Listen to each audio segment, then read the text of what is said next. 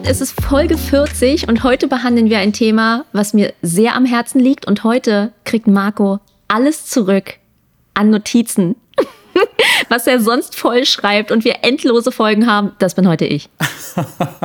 ja, das hast du äh, ganz schön eingelitten und die Betonung liegt echt auf gelitten, ähm, weil ich hatte heute ein Dokument angelegt, wo ich mir dachte, Marco, weißt du was, ich glaube, du hast es geschafft. Du hast einfach mal die richtige Menge an Notizen gemacht. Das wird eine normal lange Folge.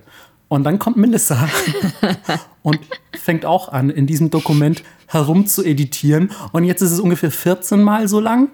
Und ähm, man hat ein bisschen auch den Notizen angemerkt, dass Melissa sehr viel Leidenschaft für das Thema hegt, würde ich sagen.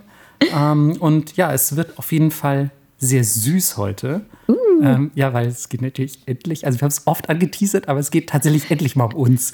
Ähm, und wir sind endlich. mega süß, wie alle wissen. Also auch ich fordere jeden zu einem maskulinen Faustkampf heraus, der bestreitet, wie süß wir sind. ähm, Fünf Euro auf wer auch immer kommt. genau. Ähm, äh, in die kommt, kommt auf jeden Fall ansonsten, um uns herauszufordern, in die Forellenfestung. ähm, auf unser Boot. Genau. Ähm, nein, es geht nicht um uns tatsächlich. Ähm, es geht um Süßigkeiten und zwar japanische, um Wagashi. Yes, aber weißt du, wer auch sehr süß ist? Außer, außer wir, meinst du jetzt? Ja, außer ne? wir? Vermutlich unsere Patreons. Yes! ja, das, aber es, also ich muss zugeben, ich habe gecheatet. Ich wusste das, weil das steht auch in den Notizen. Das stimmt. Und ihr seid schon wieder verrückt und wir haben so viele neue Leute. Zum Beispiel Tine. Philipp, beziehungsweise Phil. Grüße gehen raus. Oder Annabellissima. Oder Kostas. Yes. Hey, krass, wie wir das aufgeteilt haben. Ich sag die Boys, du sagst die Girls. Oh, Verm wow. Vermutlich. Also wir wollen jetzt nicht heteronormativ gendern, ja. aber wir sind jetzt nur mal anhand der Namen. So. Man weiß ja nie. Und vielen Dank auf jeden Fall an euch. Yes. Ey, es ist einfach, einfach krass, Mann, dass wir in jeder Folge Patreons grüßen ich, ich komme da immer noch nicht drauf klar. Ich weiß, das sage ich jedes Mal, wenn wir Patrons grüßen, aber echt vielen, vielen Dank. Ja, und auch immer alle so High-Tier und so. Also richtig ja. crazy. Wir sind schon, wir sind schon am Rumspinnen, was wir mit unserem ganzen Patreon-Money machen. Ja, genau. Also nicht jetzt im Sinne von so, wir kaufen uns einen goldenen Toilettensitz oder so, sondern eher so, was können wir damit auch vielleicht noch einen coolen Extras rausballern, ja. von denen ihr dann logischerweise auch was hättet. Zum Beispiel eine geile Animation. Eine geile Animation, weil, also wenn ihr uns auf Social Media folgt, was heißt Social Media? Wir haben ja gerade nur Twitter, sorry. Ähm, dann habt ihr vielleicht gesehen, dass ähm, User oder Userin Lali ein kleines Filmchen hochgeladen hat, sage ich mal, das uns doch sehr, sehr avisiert hat. Es war ungelogen einfach die geilste Animation, die im Internet existiert. Ist so. Und ähm, wir haben uns wirklich bepisst vor Lachen. Muss man, muss man echt einfach mal sagen.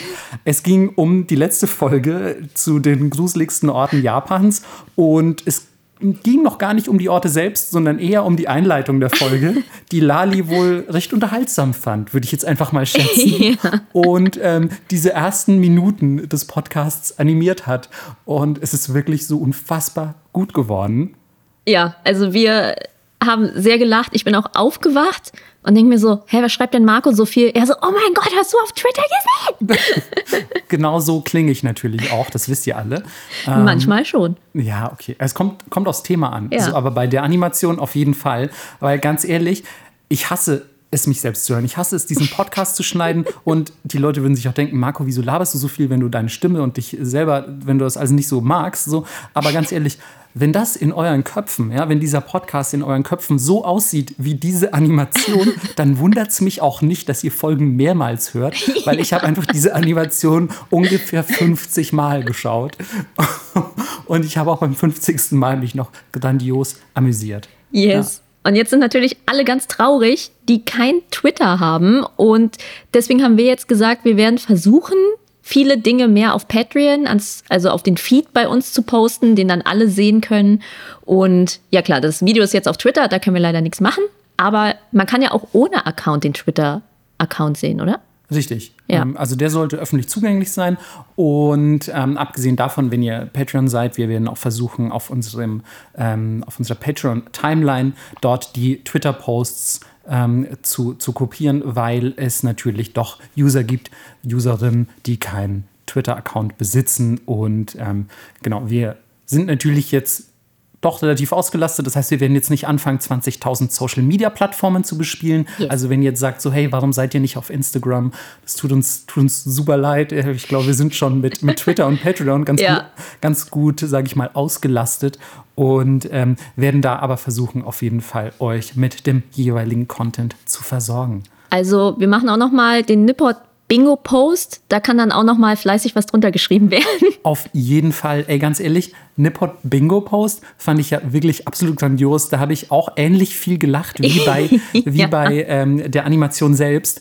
Ähm, da habt ihr ja auf Twitter schon ein paar Kommentare losgelassen für alle, die die letzte Folge nicht gehört haben. Melissa hat vorgeschlagen, dass wir ein Nippot Bingo machen mit den ja doch häufigsten Geschehnissen und Umständen, die hier in diesem Podcast so stattfinden. Und haben euch auf Twitter gefragt, ja, was würde denn in so ein Nippot Bingo auf jeden Fall reingehören?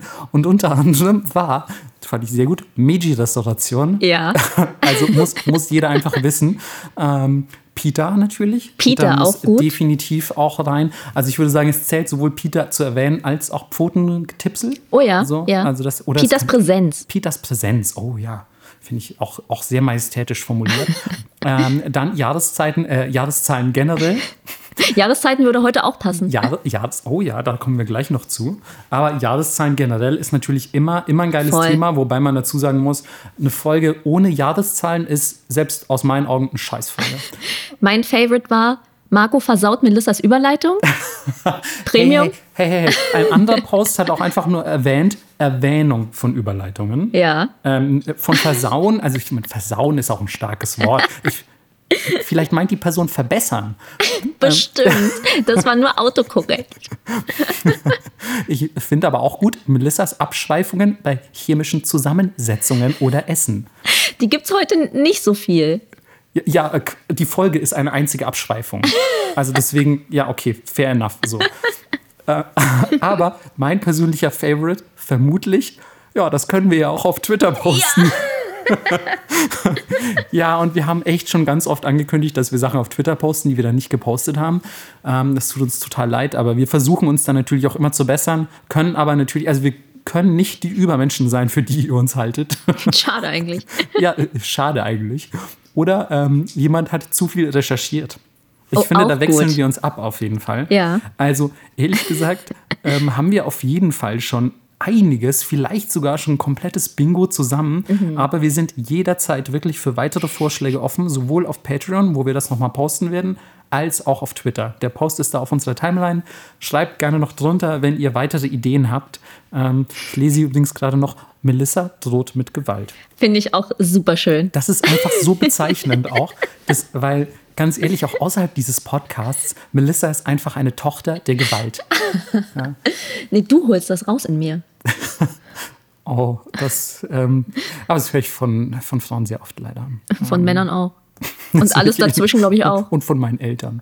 ähm, so, zurück zu den, zu den Süßigkeiten. Ja, Zuckerrohr und Peitsche, perfekt. Zu, Zuckerrohrpeitsche, hast du gerade gesagt? Zucker. Sagt man nicht? Zuckerrohr und Peitsche? Nee? Nee, Scheiße, Zuckerbrot. Fuck, ich habe zu viel Animal Crossing Ja, Ich habe gespielt. vor allem Zuck, Zucker, Zuckerrohrpeitsche verstanden. So, was hat Melissa, was geht mit diesen Asiatinnen? Was, Flash, was, was machen die? Flashback, Flashback zur Nightlife-Folge. Ach so, ja, genau. Robert und seine Zuckerrohrpeitsche. Ähm, Zuckerbrot und Peitsche war's. Fuck. ja, das war Zuckerbrot und Na Peitsche. gut. Alle, die gerade Animal Crossing spielen, mit dem neuen Update wissen genau, wovon ich rede. Äh, Ich dachte, da zahlt man in Skorpionen und so. Nee, das ist nur, wenn du irgendeine Braut heiraten willst. Alter, ich, ich dachte, es geht darum, dass ein Tanuki diese Insel kontrolliert und man ihnen Skorpionen für diverse Dienstleistungen bezahlt. Ein bisschen ist es so. Ja, guck, da war ich gar nicht so weit weg. Nee. Aber vielleicht merkt man auch ein bisschen, dass ich nie Animal Crossing gespielt Du habe. hast einmal zugeguckt. Einmal zugeguckt, aber ich habe auch äh, ungefähr nichts verstanden. Ähm, also beziehungsweise doch, ich habe verstanden, dass du da, da rumläufst und Sachen aufhebst. Ja, und ich habe dir meine krasse Insel gezeigt, Mann. Ja, weißt du, wie die vorher aussah? Mega krass und inselig. Ja. Ich Weil- drohe gleich nochmal mit Gewalt. da verstehe ich überhaupt keinen Spaß. Das, äh, ja, wenn du mit Gewalt drohst, ist auf jeden Fall ganz schön süß. Deswegen lass uns doch, lass uns doch einfach wieder zu Süßigkeiten übergehen. genau, wir haben uns gedacht, wir teilen das heute, weil es gibt Süßigkeiten, die sind westlich geprägt und es gibt japanische Süßigkeiten, also so richtig traditionell japanische Süßigkeiten, die schon existierten, bevor der Westen Japan kaputt gemacht hat. der Patriotismus, da ist er. Wir wollten doch noch mal mit der Botschaft anwandeln, haben wir uns heute überlegt. Ja, ja genau. Äh, wie sagt man, deine Pontikoku Banzai? I don't know. Äh, nein, bitte nehmt das auf keinen Fall ernst. Ähm, aber ähm, wir dachten uns natürlich, rein aus dem historischen Kontext heraus wäre es natürlich sinnvoll, bei Wagashi, also den japanischen Süßigkeiten, anzufangen. Und deswegen widmen wir uns heute der traditionellen süßen Seite Japans. Genau. Was ist denn eigentlich eine traditionelle japanische Süßigkeit? Ähm, das klassischste, was, boah, klassischste, das ist auch schon wieder so ein. Das ist ein sehr schwieriges Wort. Follow. Klassischste. Ja, Mann. Ähm, aber für mich wäre, glaube ich, wirklich das, das Allerklassischste, was, was man so automatisch kennt, Mochi. Ein klassisches Mochi. Mhm. Oder? Ja, für mich auch. Ja. Und muss man auch gleich direkt dazu sagen, ist tatsächlich eines der allerfrühesten Wagashi Süßigkeitserzeugnisse, die, die Japan kennengelernt hat. Ähm, aber bevor wir jetzt in den, in den, wie sagt man? Geschichtsteil. In den, in den Geschichtsteil übergehen, ähm, sollte man vielleicht noch mal kurz auf das Wort Wagashi eingehen, weil, also Melissa wird jetzt nämlich halt gleich ungefähr Viertelstunde, eine Viertelstunde reden. Und ähm, deswegen dachte ich, ich sag schnell noch was, bevor es losgeht. Jetzt weißt du ja, wie ich mich fühle. ja, das, oh Gott, das wird, ey, das wird voll entspannend heute. Ich, ich empfinde diesen Podcast immer so als anstrengend. So und so, oh Gott, Marco, du musst immer so viel reden, dein Mund tut dir danach voll weh und so. Aber, ähm, nee, warte mal, ich muss mal aufpassen, dass ich nicht meine fünf Minuten am Stück überschreite, sonst haben die Leute sofort ihr Bingo gewonnen. Da bist ähm, du aber schon nah dran, würde ich sagen jetzt. Mann, jetzt, okay, okay. Wagashi, für alle, die Japanisch lernen, ich finde es einfach voll schön, dass das ähm, sich zusammensetzt aus Wa, also dem Zeichen für Harmonie und Frieden, das man auch in sehr vielen Dingen hat, wie Washoku, ähm, kennt, kennt ihr ja vielleicht, also die japanische Küche. Das Wa ist immer ein Indikator für Japanisch, traditionell Japanisch. Und das Kashi oder Gashi ist ähm, Frucht und, naja, Kind lustigerweise mal wieder. Und wieso Frucht? Ganz einfach, weil früher waren Süßigkeiten natürlich nicht, keine Ahnung, Snickers vom Späti, sondern, also Snickers vom Späti immer noch nicht so richtig japanische Süßigkeit, aber früher waren das natürlich Früchte, Nüsse und so, ja, Dinge, die ihr in der Natur gefunden habt. Also quasi eine kleine Frucht, wie zum Beispiel eine Beere oder so, ein, ein Fruchtkind. Finde ich eigentlich ganz cute. Voll süß. Ja, follow. Und das ist quasi so diese Wortzusammensetzung. Die ist eigentlich auch ganz wichtig zu wissen, denn für den Ursprung von Wagashi ist diese, ja, diese pflanzliche Komponente aus, aus Frucht und Nuss und Co. ist ja eigentlich schon relativ wichtig. Genau, weil man hat das genommen, was da war. Und wir im Westen hatten super viel Milchprodukte, Fett, also unglaublich viel Butter. Das ist ja auch, wenn du dir die französische Küche anguckst, hast du echt Fett auf Fett auf Fett, weil es gab einfach viel davon. Deswegen schmeckt das auch alles so geil, weil es einfach trieft. so. Willst du jetzt sagen, japanische Süßigkeiten schmecken dann im Gegensatz dazu alle voll lame? Ähm. okay, keine Wertung, keine Wertung. Bitte fahr fort mit dem historischen Teil. Ich glaube, es ist schwierig zu vergleichen, sagen wir mal so. Ja, ich würde, okay. würde beides auf dem Tisch stehen, würde ich immer sagen, ist das japanische davor weil sonst wird es danach schwierig.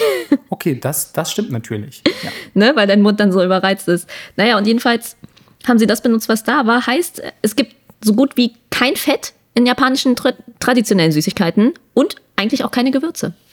Ja, was ich äh, super krass finde, weil ja. wir verstehen ja heutzutage unter Süßigkeiten eigentlich so auch halt super ungesunde Dinge, super unnatürliche Dinge. Also ja. so, ja, stopf dich nicht mit den Süßigkeiten voll, weil das ist schlecht für dich und das ist doch alles nur Chemie und Quatsch und so. Also was heißt nicht unbedingt Chemie, aber eben ungesundes Zeug. Und in Japan kann man es echt als fast genau das Gegenteil empfinden, dass Süßigkeiten natürlich gerade zu Beginn schon eigentlich halt wirklich nur aus den natürlichsten Zutaten bestanden. Und das ist wirklich das genaue Gegenteil von dem, was wir kennen gerade ähm, so Anko oder An dürfte mhm. ja den meisten hier eigentlich auch ein Begriff sein, also diese rote Bohnenpaste. Und ich glaube auch, für viele, gerade westliche Geschmäcker, ist das schon erstmal eine Umgewöhnung auch. Das glaube ich auch. Für mich ist das schwer nachzuvollziehen, weil ich damit schon groß geworden bin. Weil es das natürlich in fast überall in Asien gibt, diese mhm. rote Bohnenpaste. Und ja. für mich war das auch einfach eine Süßigkeit als Kind. Ja, krass. Ich habe das wirklich erst super spät kennengelernt und ich muss auch leider zu meiner Schande eingestehen, dass ich es am Anfang nicht so mega gerne mochte. Mhm. Ähm, beziehungsweise es war einfach ja die mangelnde Gewohnheit. Ja. Und mittlerweile feiere ich es natürlich total ab. Und es ist für mich auch einer so der typisch japanischen Geschmäcker, auch wenn es natürlich, wie du schon richtig sagst, in diversen asiatischen Ländern vorkommt. Aber ich verbinde es mittlerweile halt super krass mit japanischem Süßkram. Mhm. Und ähm, ja, vielleicht sollten wir jetzt kurz sagen, für alle, die überhaupt keine Ahnung haben von, von Anko, ähm, das ist eine, eine Bohnenpaste, die aus Azuki-Bohnen gemacht wird. Und die werden einfach gekocht, zermanscht mit was auch immer, dann gesüßt mit Honig oder Zucker und verzehrt. Manchmal, je nach Zubereitungsart, werden dann diese Bohnenhülsen noch rausgefiltert und es gibt es dann entweder in so etwas, ja, wie sagt man denn? Ähm, cremiger Konsistenz. Cremiger Konsistenz, sehr gut. Also Melissa, auf dein Essensvokabular werde ich heute sehr oft, äh, sehr oft zurückgreifen müssen. Ähm, oder eben in etwas, ich würde jetzt sagen, holpriger Konsistenz. Oh. Ähm, weil du dann halt ja doch eben teils sogar noch ganze Bohnen drin hast. Das ja. nennt man dann Zubuan. Und ähm, wenn ihr das Zerdrückte habt, wo aber quasi trotzdem noch Bohnenhülsen drin sind, dann ist es Tsubushi an. Und wenn ihr das habt, was ihr jetzt so ganz klassisch in japanischen Süßigkeiten wald- und wiesenmäßig vorkommend ähm, findet, dann ist es Kushian. Das ist zerdrückt und gesiebt quasi. Das ist einfach wirklich diese, diese cremige Bohnenpaste. Ja, ursprünglich kommt das Ganze auch eigentlich aus China. Kommen wir später zu. Und ja, wir, wir haben noch mehr Infos, keine Sorge. Und das zweite ist einfach Mochi, aber da kommen wir auch noch später zu. Genau, aber das ist auch schon mal, schon mal wichtig zu wissen, so dass das Mochi auch wirklich eine der allerhäufigsten Zutaten ist, die, die im japanischen Süßigkeitenfeld eingesetzt werden. Es gibt noch weitere Zutaten natürlich, um quasi neue Kreationen irgendwie zu, zu erschaffen, beispielsweise Sesampaste, Nüsse, auch ganz viel wird mit Reismehl gemacht oder japanischem Agar. Ähm, muss ich auch zum Beispiel im Vorfeld dieser Folge dann erstmal rausfinden, was Agar ist, weil du das natürlich schon wusstest, aber ich so, was ist denn das? Ach so, es ist dieses Jelly-artige, dieses ja. Gelee, was man natürlich schon, wenn man in Japan war, tausendmal gegessen hat, aber eigentlich nie wusste, wie das heißt. Oder ich zumindest nicht. Ja, ich glaube, alle Veganer rollen jetzt mit den Augen, die das natürlich auch seit tausend Jahren als Geliermittel kennen anstatt Gelatine. Ähm, aber für mich, lustigerweise, war das auch so eine Kindheitssüßigkeit, weil mhm. mein Vater ist ja in Indonesien groß geworden. Mhm. Und da haben die wie so Torten, weil es ist ja 1000 Grad heiß und tropisch. So, da gibt es keinen Schokokuchen, der würde sofort abkacken. Mhm. Und deswegen haben die wunderschöne verzierte Torten. Also könnt ihr auch mal googeln, wenn ihr möchtet. Äh, weil die gehen dann mit so ganz dünnen Spritzen rein und spritzen wie so Rosenblätter. Oh, wow. In diese Jellykuchen und es ist super abgefahren. Das klingt wirklich, also klingt auch schon direkt wieder nach Kunst. Mm, voll. Ja, Würde ich eigentlich ganz gern auch mal machen. Wundert mich fast ein bisschen, dass du es noch nie gemacht hast. Ja, ich muss irgendwie an dieses Spritzenset mal rankommen. In Berlin kann das so nicht so schwer sein. fragst, du, fragst du mal irgendwie unten an der Schönleinstraße, ob da nicht jemand eine Spritze über hat. Ähm, aber Hier, AIDS-Kuchen. Äh, oh Gott, oh Gott, oh Gott, die Folge ist derailed.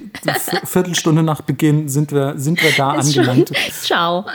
Tschüss an alle, die es abschalten oder schon eingeschlafen sind. Tschüss. Ähm, ja, vielleicht noch ganz kurz dazu, ähm, für mich jetzt noch ähm, als, als kleines Add-on, Kanten heißt das in Japan, dieser Agar. Und ähm, ich hoffe, jetzt sollen wahrscheinlich alle japanischen Veganer mit den Augen, aber ich habe einfach was Neues gelernt, ja. die, die 100 japanischen Veganer, die es gibt. Genau, die, die, die vier. Ja. ja, aber was ist denn noch so wichtig? Also, was findest du ist so ein Klassiker, den man noch mit japanischem Uagashi verbindet? So. Ähm, ich würde sagen, dass es zum Tee gereicht wird. Total, oder? Ja, voll. Weil du auch die Komponente, finde ich, dazu brauchst, weil es so süß ist. Klar, es ist subtil süß, aber ich finde, die knallen schon rein. Mhm. Gerade von der Konsistenz. Das wird auch, wenn man viel isst, immer mehr im Mund. Total. Also ich finde, die Konsistenz ist halt so anders als bei unseren Süßigkeiten. Ja. Das ist schon echt eine Umgewöhnung. Und oft fehlt auch ein bisschen Textur. Mhm. Muss man leider auch dazu sagen. Das hört sich jetzt so negativ an. Ich liebe japanische Süßigkeiten, aber im Vergleich mit anderen Ländern, wie zum Beispiel Frankreich, wo es so sehr raffiniert ist und auch zu einem sehr frühen Zeitpunkt sehr raffiniert wurde, haben die Japaner irgendwann gesagt, wir haben Anko, wir haben Reispaste, das passt schon. Ja, genau. Es ist halt wie auch in der Ästhetik, hört nochmal die Ästhetikfolge, ähm, ist es halt oft im Japanischen so eine Art perfektionierter Minimalismus. Mhm. Und ähm, das setzt sich dann natürlich nicht nur in der Zubereitung, sondern auch im Geschmack um.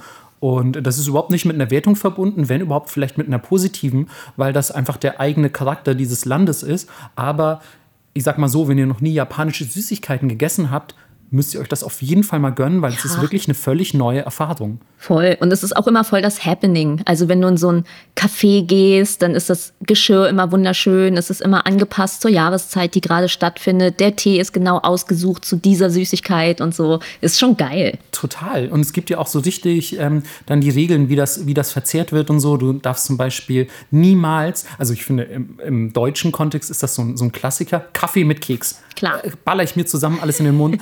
In Japan direkt Todsünde. Ihr esst auf keinen Fall Wagashi mit dem grünen Tee zusammen. Ihr esst immer zuerst das Wagashi und dann trinkt ihr grünen Tee. Aber nicht einfach so hier am besten noch reintunken oder so. Oh Gott, bitte macht das auf keinen Fall. Obwohl es eigentlich ein bisschen schade ist, finde ich. Findest du? Ich finde so ein Bite Tee, noch ein Biss, nochmal Tee, fände ich eigentlich ganz geil, muss ich sagen. Hm, okay.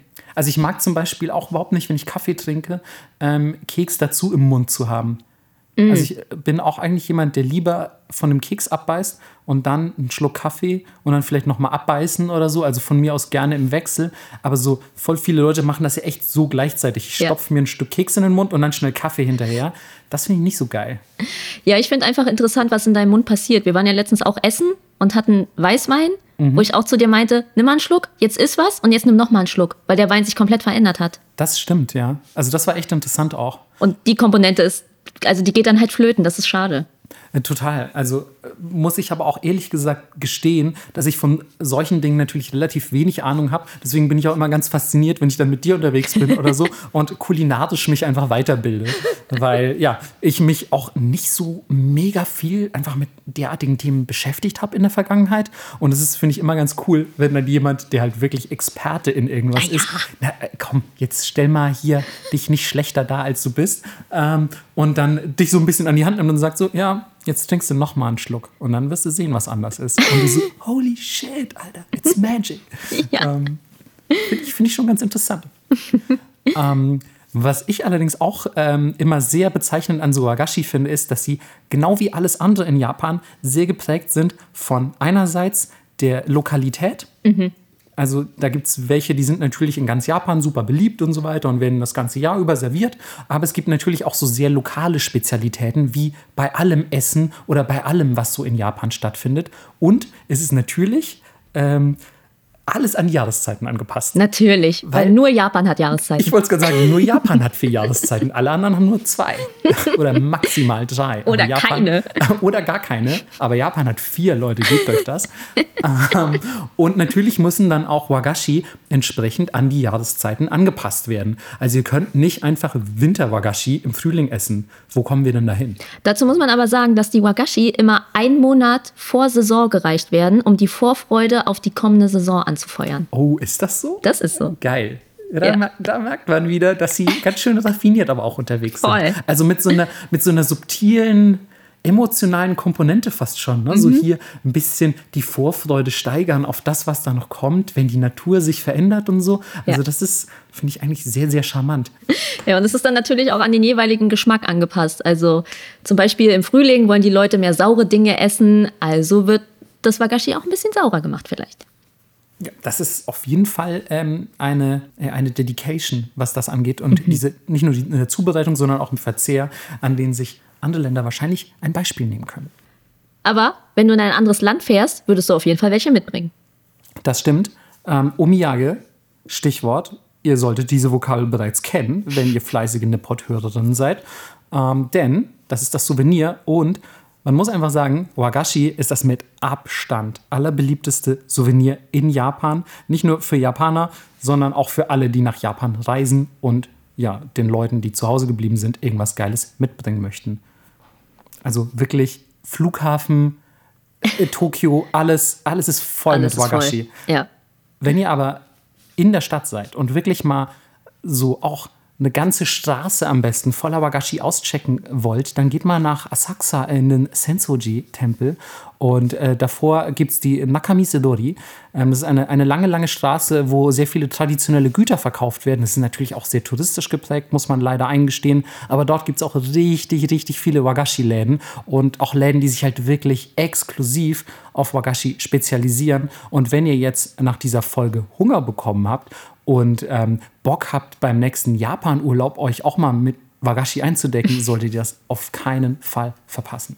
Oder man ballert nach Ginza und gönnt sich den teuren Kram. Ja, da gibt es dann, also Ginza wie immer, wenn ihr schon mal Ja. in Tokio wart, wisst ihr, Ginza ist das Luxusviertel. Da gibt es auch viele Wagashi-Läden, aber dann habt ihr hoffentlich ein ziemlich dickes Portemonnaie dabei. Ja. So, bevor es jetzt aber richtig losgeht, bin ausnahmsweise mal ich die, die gesagt hat, wo ist die Geschichte? Ja, Melissa hat, hat nämlich in meinen Notizen nicht genug Geschichte gefunden und hat gesagt, nee Mann, Marco, wir brauchen mehr Geschichte. Und ich habe echt die Hände über dem Kopf zusammengeschlagen und wusste einfach nicht, wer, wer ist diese Person, die mir da gegenüber sitzt und so aussieht wie Melissa, aber anscheinend nicht Melissa ist. Ja, sogar ich habe heute die Jahreszahl mitgebracht. Geil. Wer kann's glauben? Oh, geil. Ich, das lasse ich jetzt richtig wie so einen warmen Sommerregen über mich hinwegwaschen. Genau, also, es ging nämlich sehr früh los. Es ist 538 und es wird Handel getrieben. Und zwar, ich batscher das jetzt auf jeden Fall, sorry an alle Leute, die Chinesisch können und zuhören, die Sui- und Tang-Dynastie. Äh, Ich hätte das genau so, genau so ausgesprochen. Ja, ich bin mir sicher, die Tonhöhe war eine Vollkatastrophe. Absolut. Also nur weil ich äh, nur weil ich das genauso ausgesprochen hätte, ich wollte nur sagen, ich hätte es auch falsch gemacht. Danke, danke. Na, jedenfalls wurde Handel betrieben und 538 kam der erste chinesische Konfekt nach Japan.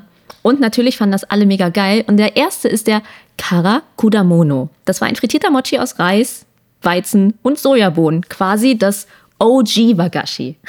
OG, äh, cool, ich stelle mir direkt mit Sonnenbrille vor und so einer umgedrehten Cappy und so Ja. sehr, sehr niedrig sitzenden Baggies. Aber er ist ein Mochi. Ja. Ähm, Und um ihn rum auch so seine Mochi-Girls. Mo Mochi Girls, ja, auf jeden Fall. Boah, voll der gute Idol-Name. Mochi Girls? Und die sind aber alle ein bisschen chubby. oh, das finde ich richtig cute. Ja. So, einfach so Mochi Girls? Oh, Oh. Und die haben alle ganz schöne Haut. ja, natürlich. Weil das wird ja auch in Japan, wird das oft zu dir gesagt, wenn du schöne Haut hast, ah, Mochi-Skin.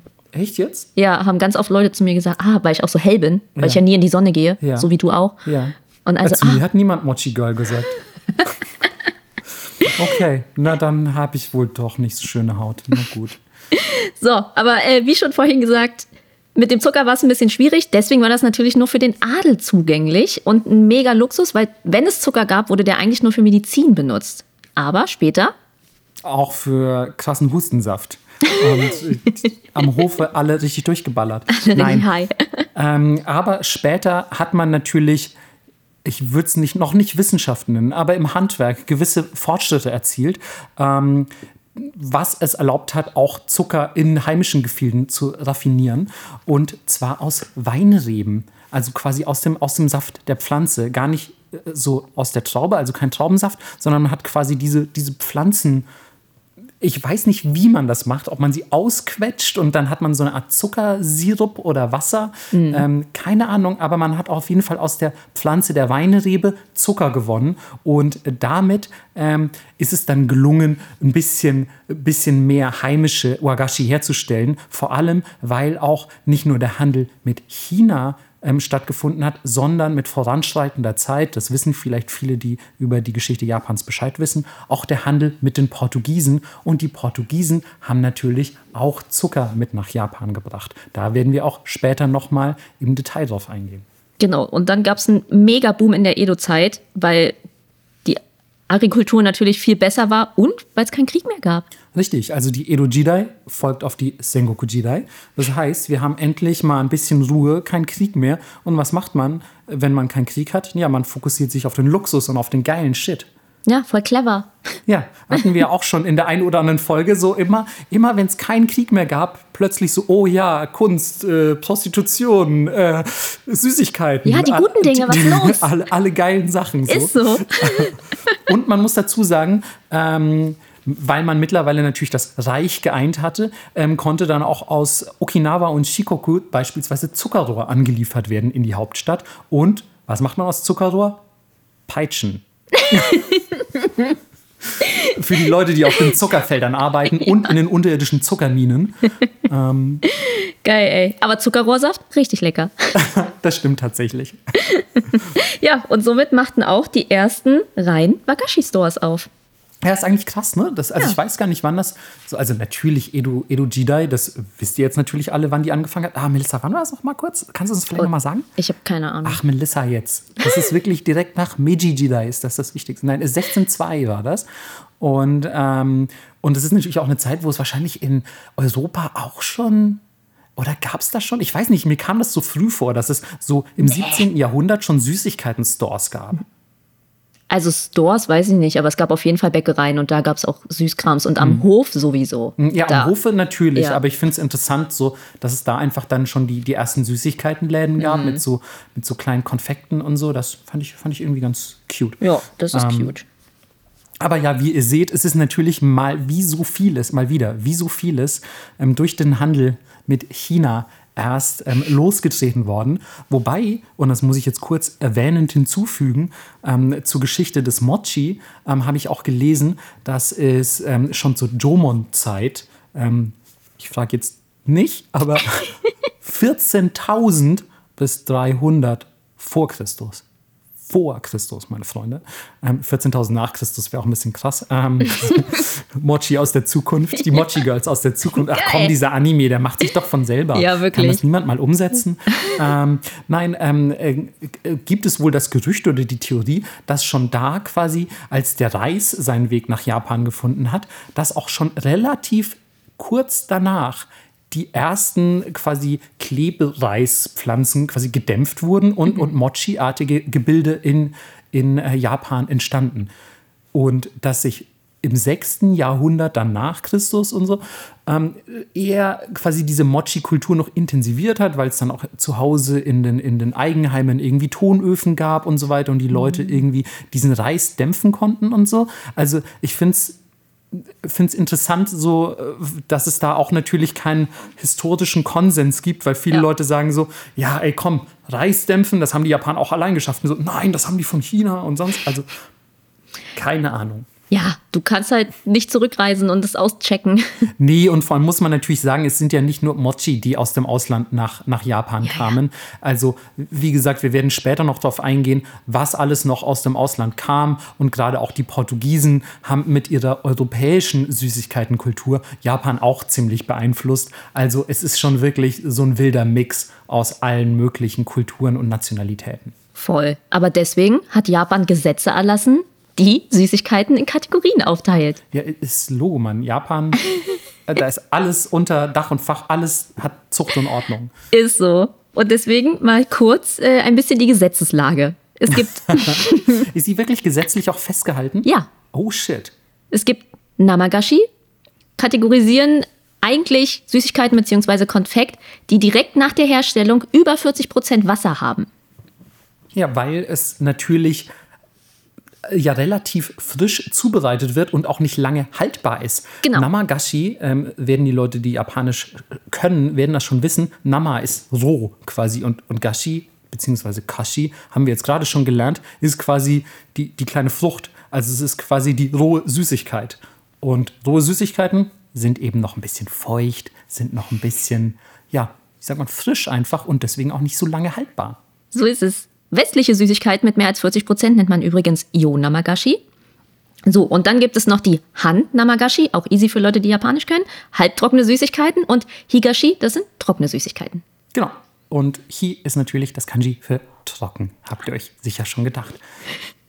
Ja, und das sind aber, Higashi zum Beispiel, muss ich jetzt auch direkt schon mal einwerfen, gar nicht so mein Jam. Nee, meins also auch nicht. auch echt. Also wird auch oft zum Tee gereicht, weil es natürlich ein schöner Kontrast ist durch diese krasse Trockenheit. Mhm. Ähm, aber das schon sehr trocken, wirklich. Und ich mag trockene Sachen, aber es ist wirklich sehr trocken. ja. aber Mochi, wenn du sie nicht lange stehen lässt, sind überhaupt nicht trocken. Das stimmt. Mochi sind auch wirklich, also gehören auf jeden Fall zu meinen Favorites. Und ich würde sagen, habe ich ja vorhin schon angedeutet, könnten so mitunter das bekannteste Wagashi sein, oder? Was man hier auch bei uns im Westen kennt. Ja, auf jeden Fall. Ja, also Mochi findest du ja auch mittlerweile so im, im, im Rewe, im Tiefkühlfach. Ja, ja. So, also es ist echt krass, wie weit, wie weit Mochi es geschafft haben. Weil, ganz ehrlich, als ich damals irgendwie Japanologie studiert habe und mir gedacht habe, boah, geil, ich kaufe mir jetzt Mochi im Asia-Store oder so, da war nicht dran zu denken, dass es die irgendwie bei Edeka um die Ecke auch im, im Tiefkühlfach gibt Ja, oder so. voll. Also es ist schon, ist schon krass, wie sich das irgendwie jetzt noch weiterentwickelt hat. Aber es ist witzig, weil sie sind gar nicht so schwer zu machen. Kommt drauf an, wie du sie machst. Ja, okay. Weil, wenn ich sie aus dem Tiefkühlregal nehme und einfach esse, also auftaue und esse, dann ja, okay, easy.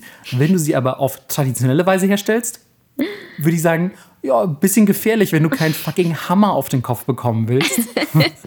Weil ich habe es dir schon in der einen oder anderen Folge mal erzählt, wahrscheinlich Anekdote jetzt zum fünften Mal rausgehauen. Aber ähm, als ich in Japan gearbeitet habe, war ich mal für ein paar Monate auch in einem Restaurant tätig. Und zu Neujahr haben wir da auf traditionelle Weise ähm, Mochi hergestellt. Und die werden ja tatsächlich in so einem Holzbottich gemacht, wird dieser Klebreis von einer Person gedreht. Und die andere Person haut mit einem riesigen Holzhammer auf diesen Klebreis. Also wird dann einmal gedreht, ihr müsst euch das so als sehr klebrigen Teig vorstellen, der wird einmal gewendet und die Person mit dem Hammer haut dann drauf. Und dann wird sie wieder gewendet, die Person haut drauf.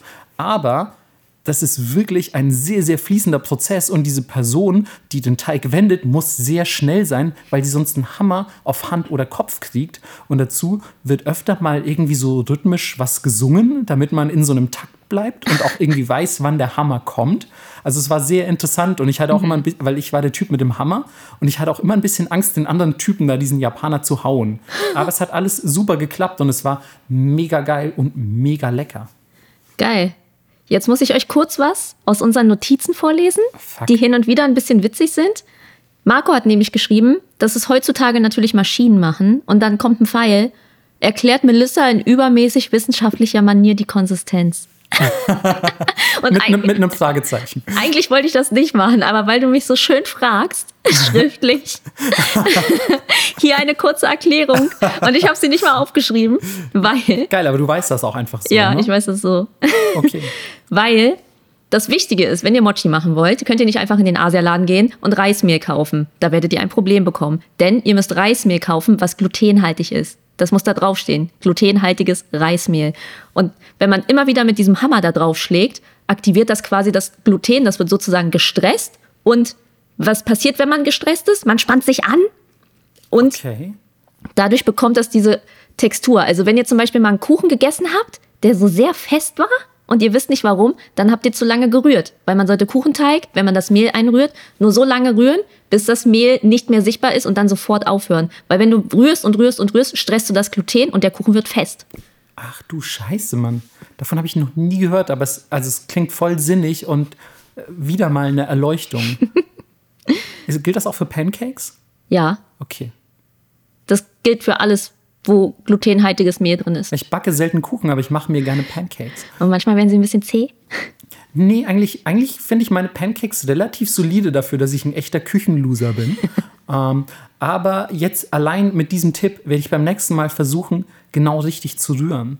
Ja. Und, ähm, und hoffe, dass Mochi dabei rauskommt. ja, genau, wenn ihr die Pancakes genau richtig lange rührt, kommen nämlich Mochi raus. und ähm, ja, was ich über die Mochi ähm, noch sagen kann oder auch sehr interessant finde, ist ähm, so ein bisschen vielleicht noch historischer Kontext, dass man den in Japan ähm, ja fast spirituelle Eigenschaften nachsagt.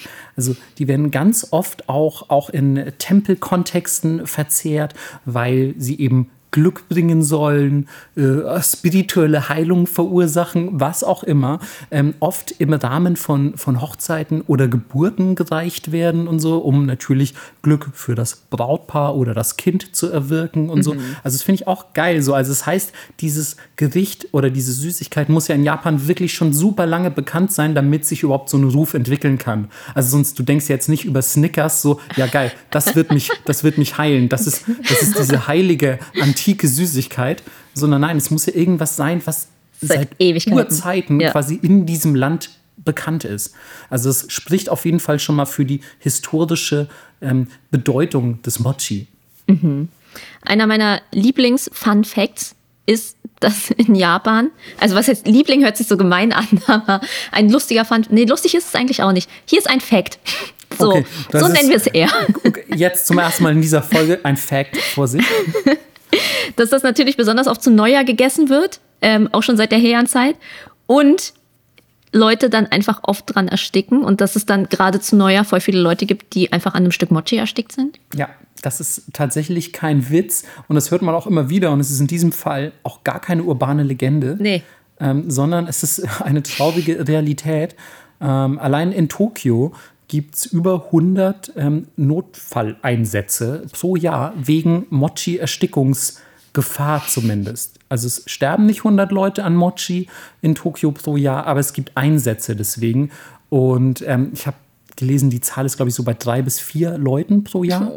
Ähm, aber es sind halt trotzdem Menschen, die sich unnötigerweise an Mochi verschlucken. Und äh, die Regierung Japans hat eine offizielle Empfehlung ausgesprochen, ähm, zu Neujahr die Mochi, die man verzehren möchte, ähm, vorher klein zu schneiden.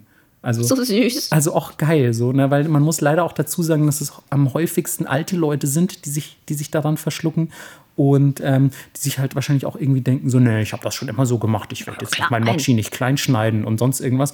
Und dann hast du da so, einen- so einen riesigen Klumpen Klebreis irgendwie im Hals stecken. Das ist natürlich auch ein bisschen ungeil.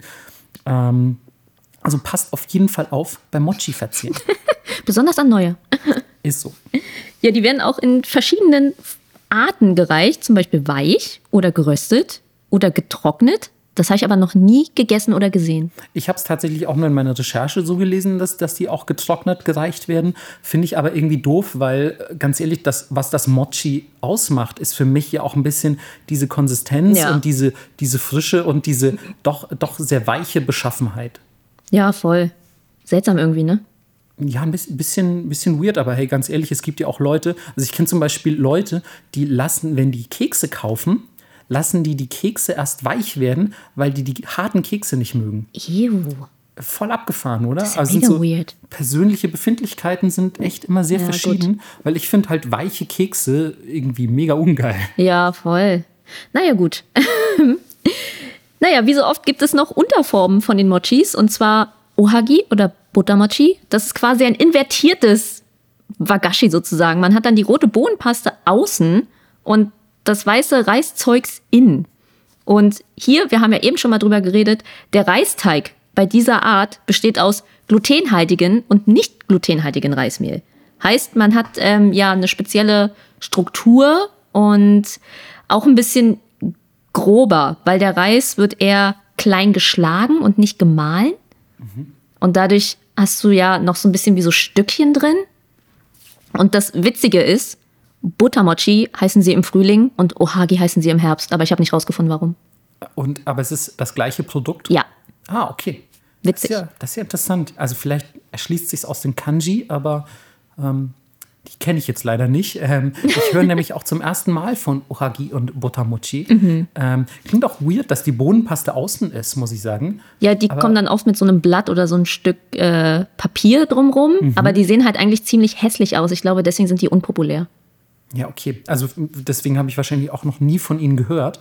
Ähm, Finde es aber interessant, dass du jetzt schon ähm, quasi bei dem Inverted Wagashi ähm, die Bodenpaste erwähnt hast, weil ähm, jetzt kommen wir nämlich erstmal zu Daifuku.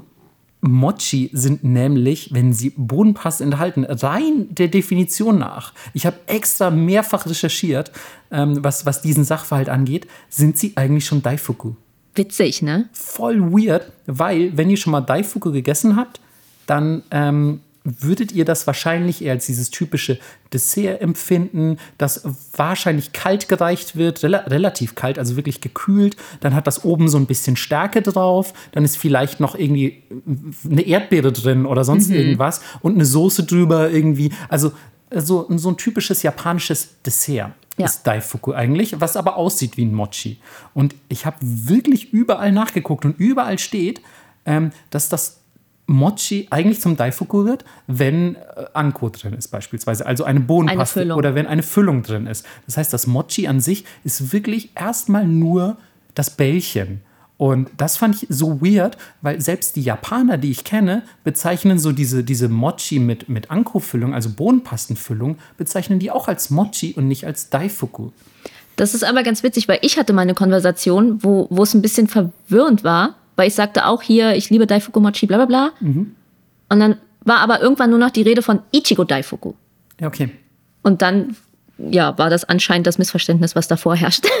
Ja, also ihr seht, das ist wirklich ein fließender Übergang, denn eigentlich ist, sagen wir mal, Daifuku ist ein, ist ein Dessert auf Mochi-Basis und Ichigo Daifuku, also Erdbeer Daifuku, ist ähm, ja so mitunter das beliebteste, habe ich gelesen, kommt aus Osaka ursprünglich ähm, und ist natürlich mega geil. Stellt euch das einfach vor, wie ein Mochi, das also auch ein bisschen von dieser roten Bohnenpaste drin hat und aber auch noch eine Erdbeere und darüber vielleicht eine Art, keine Ahnung, ein bisschen Schokoglasur oder sonst irgendwas. Und das ist einfach mega lecker. Es ist mega lecker. Wir haben ja auch in der Mazzoli-Folge schon mega viel drüber geschwärmt und geredet. Deswegen, ja, it's Also the best. Daifuku ist wirklich, kannst du mich auch richtig ködern mit. Ja, so, also voll. wenn du irgendwie so eine Spur aus Daifuku legst und die führt dann zu so einer Grube mit Stacheln drin oder so, dann falle ich da rein. Weil, ähm, ganz ehrlich, meiner Meinung nach eins der besten japanischen Desserts, so nach einem, nach einem richtig geilen Washoku-Meal auch noch, Mhm. ein, noch ein Daifuku sich reinschrauben. Beste, Alter. Muss aber auf jeden Fall frisch gegessen werden. So, ihr könnt einen Daifuku nicht lange stehen lassen, weil die werden voll schnell hart. Und dann schmecken die meiner Meinung nach nicht mehr so geil. Ja, die 40% Wasser, ey. Ja, also hoffentlich sind die da drin, weil sonst wäre es ja illegales Daifuku. Ähm. Daifukuing. Ach, ja. Ein Die Fuck Up. Ähm, oh, Gott, ist das, oh Gott, ist das schlecht. Oh, dann, hoffentlich wird das nicht animiert. Ähm, ey, aber vielleicht auch noch geilerweise sollte man zu Daifuku erwähnen, wo wir gerade schon davon schwärmen. Die Kanji für Daifuku bedeuten einfach großes Glück. ist es auch. Und es ist, ey, wenn ihr schon mal Daifuku gegessen habt, wisst ihr, dass diese Kanji absolut richtig gewählt sind. Ist so. Ja. Wie steht's denn mit den Dango? Sind die für dich auch Daifuku? Ähm, ma- mag, ich, mag ich nicht so wirklich gerne, muss ich sagen. Ähm, Haben wir ja auch schon erzählt. Haben wir schon drüber gerantet. ja, aber also ich finde auch, also Dango, für alle, die jetzt die letzte Folge, oder was ist die letzte Folge, die Folge, in der wir das rantend besprochen haben, ähm, nicht gehört haben, Dango sind ähm, entgegen der häufigen Fehlwahrnehmung keine Mochi am Spieß, sondern es sind ja quasi so aus Reismehl gemachte kleine Klümpchen, die, die an einem, an einem am Spieß serviert werden, meistens so drei bis fünf Stück. Und die werden dann zumindest in ihrer Standardversion, in der Mitarashi-Dango-Variante, werden die einfach quasi mit so einer, mit so einer Soße übergossen. Ähm, weißt, du, weißt du zufällig, woraus diese Soße ist? Ich glaube, das ist sogar mit Soja, ne? Das weiß ich nicht tatsächlich. Ich meine, das ist so eine gesüßte Sojasauce und so. Ja. Also es ist irgend, irgendwas in die Richtung, meine ich, gelesen zu haben. Und, und ihr seht die in jedem fucking Anime. Also immer auf einem Matsuri oder, oder auch im, im, in Konbini gibt es die ganz oft. Einfach diese, diese Spieße, die eher herzhaft aussehen, aber dann doch relativ süß sind. Findest du? Finde ich gar nicht. Echt? Ich finde, die sehen süß aus, sind aber ganz schön herzhaft. Ah, okay, vielleicht liegt es dann an der Wahrnehmung, ne? wenn man was Herzhaftes erwartet und was Süßeres bekommt, als was man erwartet. So ist geil, wie das mit der Erwartungshaltung und dem Geschmack dann, also wie sich das Ja. gegenseitig beeinflusst, weil ich jetzt jetzt genau andersrum interpretiert, aber wir mögen es ja beide nicht so mega gerne. Ja. Ähm, vielleicht auch einfach, weil es anders ist, als wir es wahrnehmen. Ne? Ja. Also es ist einfach nicht das, was wir von Dango erwarten. Es ist einfach genau in der Mitte. Und es ist ein bisschen langweilig, finde ich. Ja, das stimmt. Also, wenn man die Auswahl hat, gibt es Ja, einfach geilere Sachen, die man nehmen könnte. Aber man kann nicht über Wagashi reden, ohne Dango zu erwähnen, weil es halt doch, muss man jetzt eingestehen, eines der beliebtesten ähm, ja, Süßigkeiten-Foods in, in Japan eigentlich ist. Und eben halt auf jedem Matsuri verkauft wird. Aber es gibt eine schöne Redewendung. Ja, und zwar habt ihr auch vielleicht schon das entsprechende Drama zugesehen, Hanayori Dango. Und ja, wenn ihr Japanisch könnt, wisst ihr, das heißt, ja, die Blumen, Blumen weniger als die Dango. Und eigentlich bedeutet das aber sowas, ja, eher ein bisschen ähm, die tatsächlichen, die wahrhaften Dinge des Lebens zu schätzen über die reine Ästhetik, über die Blumen. Also die Blumen sind so, ja, jetzt, come on, fokussier dich nicht nur auf die Blumen, sei lieber froh, dass du Dango hast. Ja, da hast du richtig was von.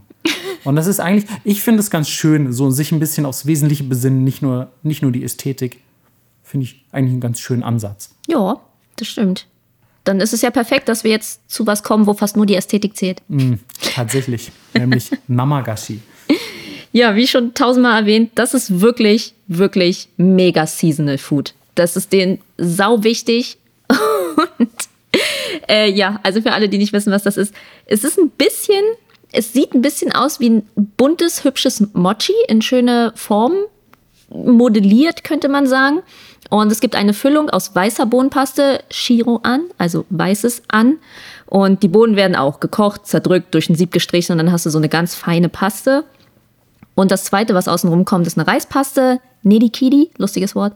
Ähm, das Findest du nicht, das ist ein lustiges Wort? Also so wie du es sagst, auf jeden Fall auch. ja, es ist äh, Reis, Wasser, Zucker und dann wird noch ein bisschen von dem weißen Chiro reingegeben. Und dann formt man quasi aus dieser Anko-Paste, die man da hat, einen kleinen Ball und umhüllt ihn mit der anderen Reispaste. Und diese Reispaste kann zum Beispiel eingefärbt werden oder ähm, später auch mit Pigment bestäubt oder so, aber das ist eher eine neumodische Sache. Und lustigerweise war ich in Kyoto und habe einen ganzen Kurs gemacht und gelernt, wie man die macht. Äh, weil es gibt dann. Nat natürlich hast du das. Natürlich. Also es ist immer so was so mega abgespacedes. Natürlich hat Melissa schon mal einen Kurs gemacht.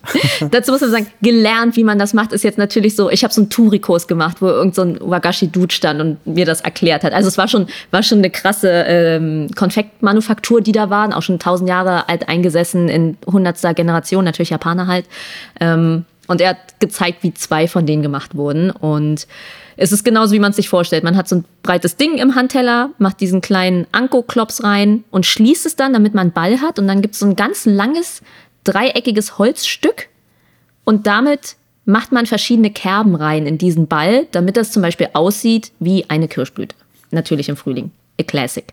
Aber dann kannst du diese Paste zum Beispiel auch durch ein Sieb streichen. Dann hast du wie so Blütenstempel für die Blüten innen drin. Und es ist sehr, ja, natürlich ein sehr krasses Handwerk. Und ich habe dann auch diesen Typen gefragt, naja, wie lange dauert denn die Ausbildung? Und er hat einfach die japanischste Antwort aller Zeiten gegeben. Und er so, na immer. Du bist niemals fertig. Das ist, das ist wirklich eine super japanische Antwort. Ja. und er war so, ja, also du fängst sofort an zu arbeiten quasi, wenn du da in Ausbildung gehst und fängst an, die Sachen zu machen und so. Aber ähm, ich war dann auch so, naja, aber, aber ab wann gehen denn die Sachen in den Verkauf? Und dann meinte er so, ja, wahrscheinlich so nach zwei, drei Jahren. Okay, aber es ist trotzdem relativ lange, ne? Findest du? Konditor? Lernst du ja auch so lange. Weiß ich leider nicht. Bin ja kein Konditor, aber ich finde auf jeden Fall, wenn du dir halt diese, diese kleinen elaborierten Meisterwerke anschaust, ähm, erwartest du natürlich auch schon, dass man, dass man lange dran sitzt. Mhm. So, aber es ist so immer so krass, ne, um so eine, so eine Blüte zu formen und so. Da sitzt du jahrelang da, um diese Blüte zu perfektionieren ja. aus so einer Reispaste oder aus so einer, aus so einer ja, woraus auch immer die Paste dann gemacht sein mag in dem Fall. Aber es ist halt, also vor allem, weil ich kenne die fast nur in Blütenform, muss ich zugeben. Mhm. Ich weiß jetzt gar nicht, wie die im Winter aussehen würden. Also die werden ja echt sehr oft im Frühling gereicht, hatte ich so den Eindruck, weil man da eben schöne Blüten machen kann. Klassisch sind auch so Ahornblätter zum Beispiel. Ah, okay. Habe ich tatsächlich gar nicht gesehen. Und es gibt auch neumodische Sachen. Also ähm, er meinte auch, naja, du musst auch mit der Zeit gehen. Und du willst alle Leute ansprechen und zum Beispiel auch Kinder. Und es gab auch welche in Weihnachtsmannform. Ach, cool. Ja, also und es gibt wahrscheinlich echt natürlich unzählige Sachen, die du halt aus dieser Paste einfach formen kannst. Klar, voll. Und es ja. gibt natürlich diese traditionellen Sachen, die dann vermutlich die meisten Leute auch haben wollen. Aber bei dem Kurs hat er dann so, weil wir noch viel geredet haben, hat er dann noch so einen kleinen Hund gemacht zum Beispiel. Das war auch ziemlich witzig. Oh. Ja. Ein Pita Namagashi. Ja. Jetzt kommen wir aber von etwas sehr Ästhetischem zu wie ich persönlich finde, nicht sowas ganz Ästhetischem, aber es ist trotzdem sehr lecker und sehr traditionell. So traditionell, dass du es gar nicht in so vielen Süßigkeiten-Shops oder Restaurants bekommst. Also auch als ich das essen wollte, war das gar nicht so einfach. Als ich es dann irgendwann mal gesehen habe, war ich so, oh Gott, ich will das sofort bestellen. Es geht um Anmitsu und das stammt aus der Meiji-Zeit und das sind kleine Agar-Agar-Würfel aus Achso, sorry Leute, wenn ich immer Aga Aga sage, das ist aus meiner Kindheit einfach, weil bei uns wird das immer zweimal gesagt. Ich weiß auch nicht warum. Ich habe aber auch beide Begrifflichkeiten gefunden. Ich glaube, das ist einfach, ist, ist ganz, ganz normal und, und wirklich komplett gleichbedeutend. So. Ja, genau. Also es sind kleine Agarwürfel, ähm, die entweder mit Wasser gemacht werden oder Fruchtsaft. Ganz oft war das Apfelsaft.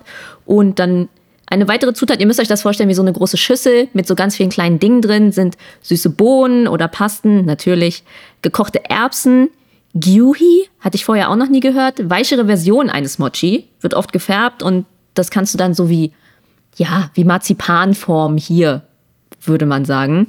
Und dann werden dazu noch verschiedene Früchte gereicht, zum Beispiel Pfirsich, Mandarinen, Kirschen, Ananas.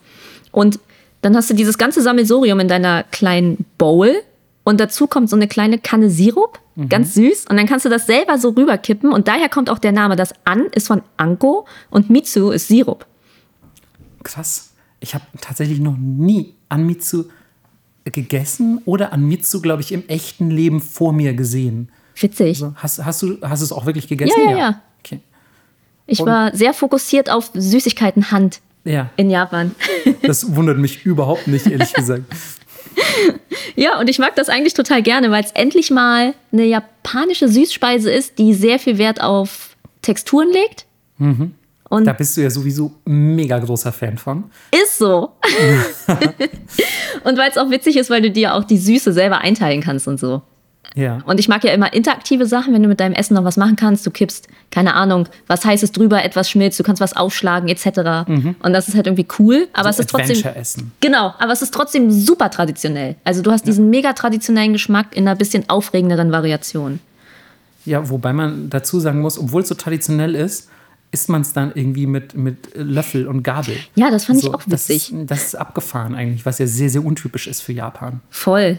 Und natürlich gibt es dann wie von allem eine neumodische Variation. Und jetzt kriegst du es teilweise auch mit einem Eis obendrauf oder so. Natürlich. Aber hey, ganz ehrlich, also so wie du es beschrieben hast und gerade im Sommer mit Voll. Eis obendrauf. Richtig also, geil. Stelle ich mir schon ganz geil vor. Ja. Also ich setze es mal auf meine Liste für die nächste und dann gebe ich auch so explizites Textur-Review. Danke. Ähm,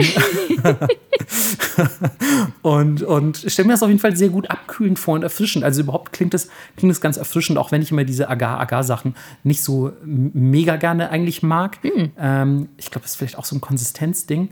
Dann aber haben sie zu viel Pulver drin, dann wird das so bröckelig. Hm. Nee, ist gar nicht das Problem gewesen, glaube ich. Hm. Vielleicht ist es echt einfach so, so ein bisschen, vielleicht auch wieder die mangelnde Gewöhnung des deutschen Gaumens. Aber Wackelpudding isst du? Blöderweise ja. Hm. Ähm, ich finde es aber leicht anders, ähm, würde es aber trotzdem natürlich probieren. Wie gesagt, gerade mit dem Eis oben drauf, sowas holt mich dann ja auch immer mega ab. Deswegen bin ich ja zum Beispiel auch mega großer Kakigori-Fan. Mm. Weil, ganz ehrlich, also das ist für mich auch so viel mehr japanisches Sommerfeeling als Kakigori kriege ich nicht, nee. glaube ich. ich war ja nie im Hochhochsommer da, aber es war trotzdem an einigen Tagen schon echt heiß. Ey, aber auch so ein Matsuri im Sommer ja, und ja. dann so ein Kakigori.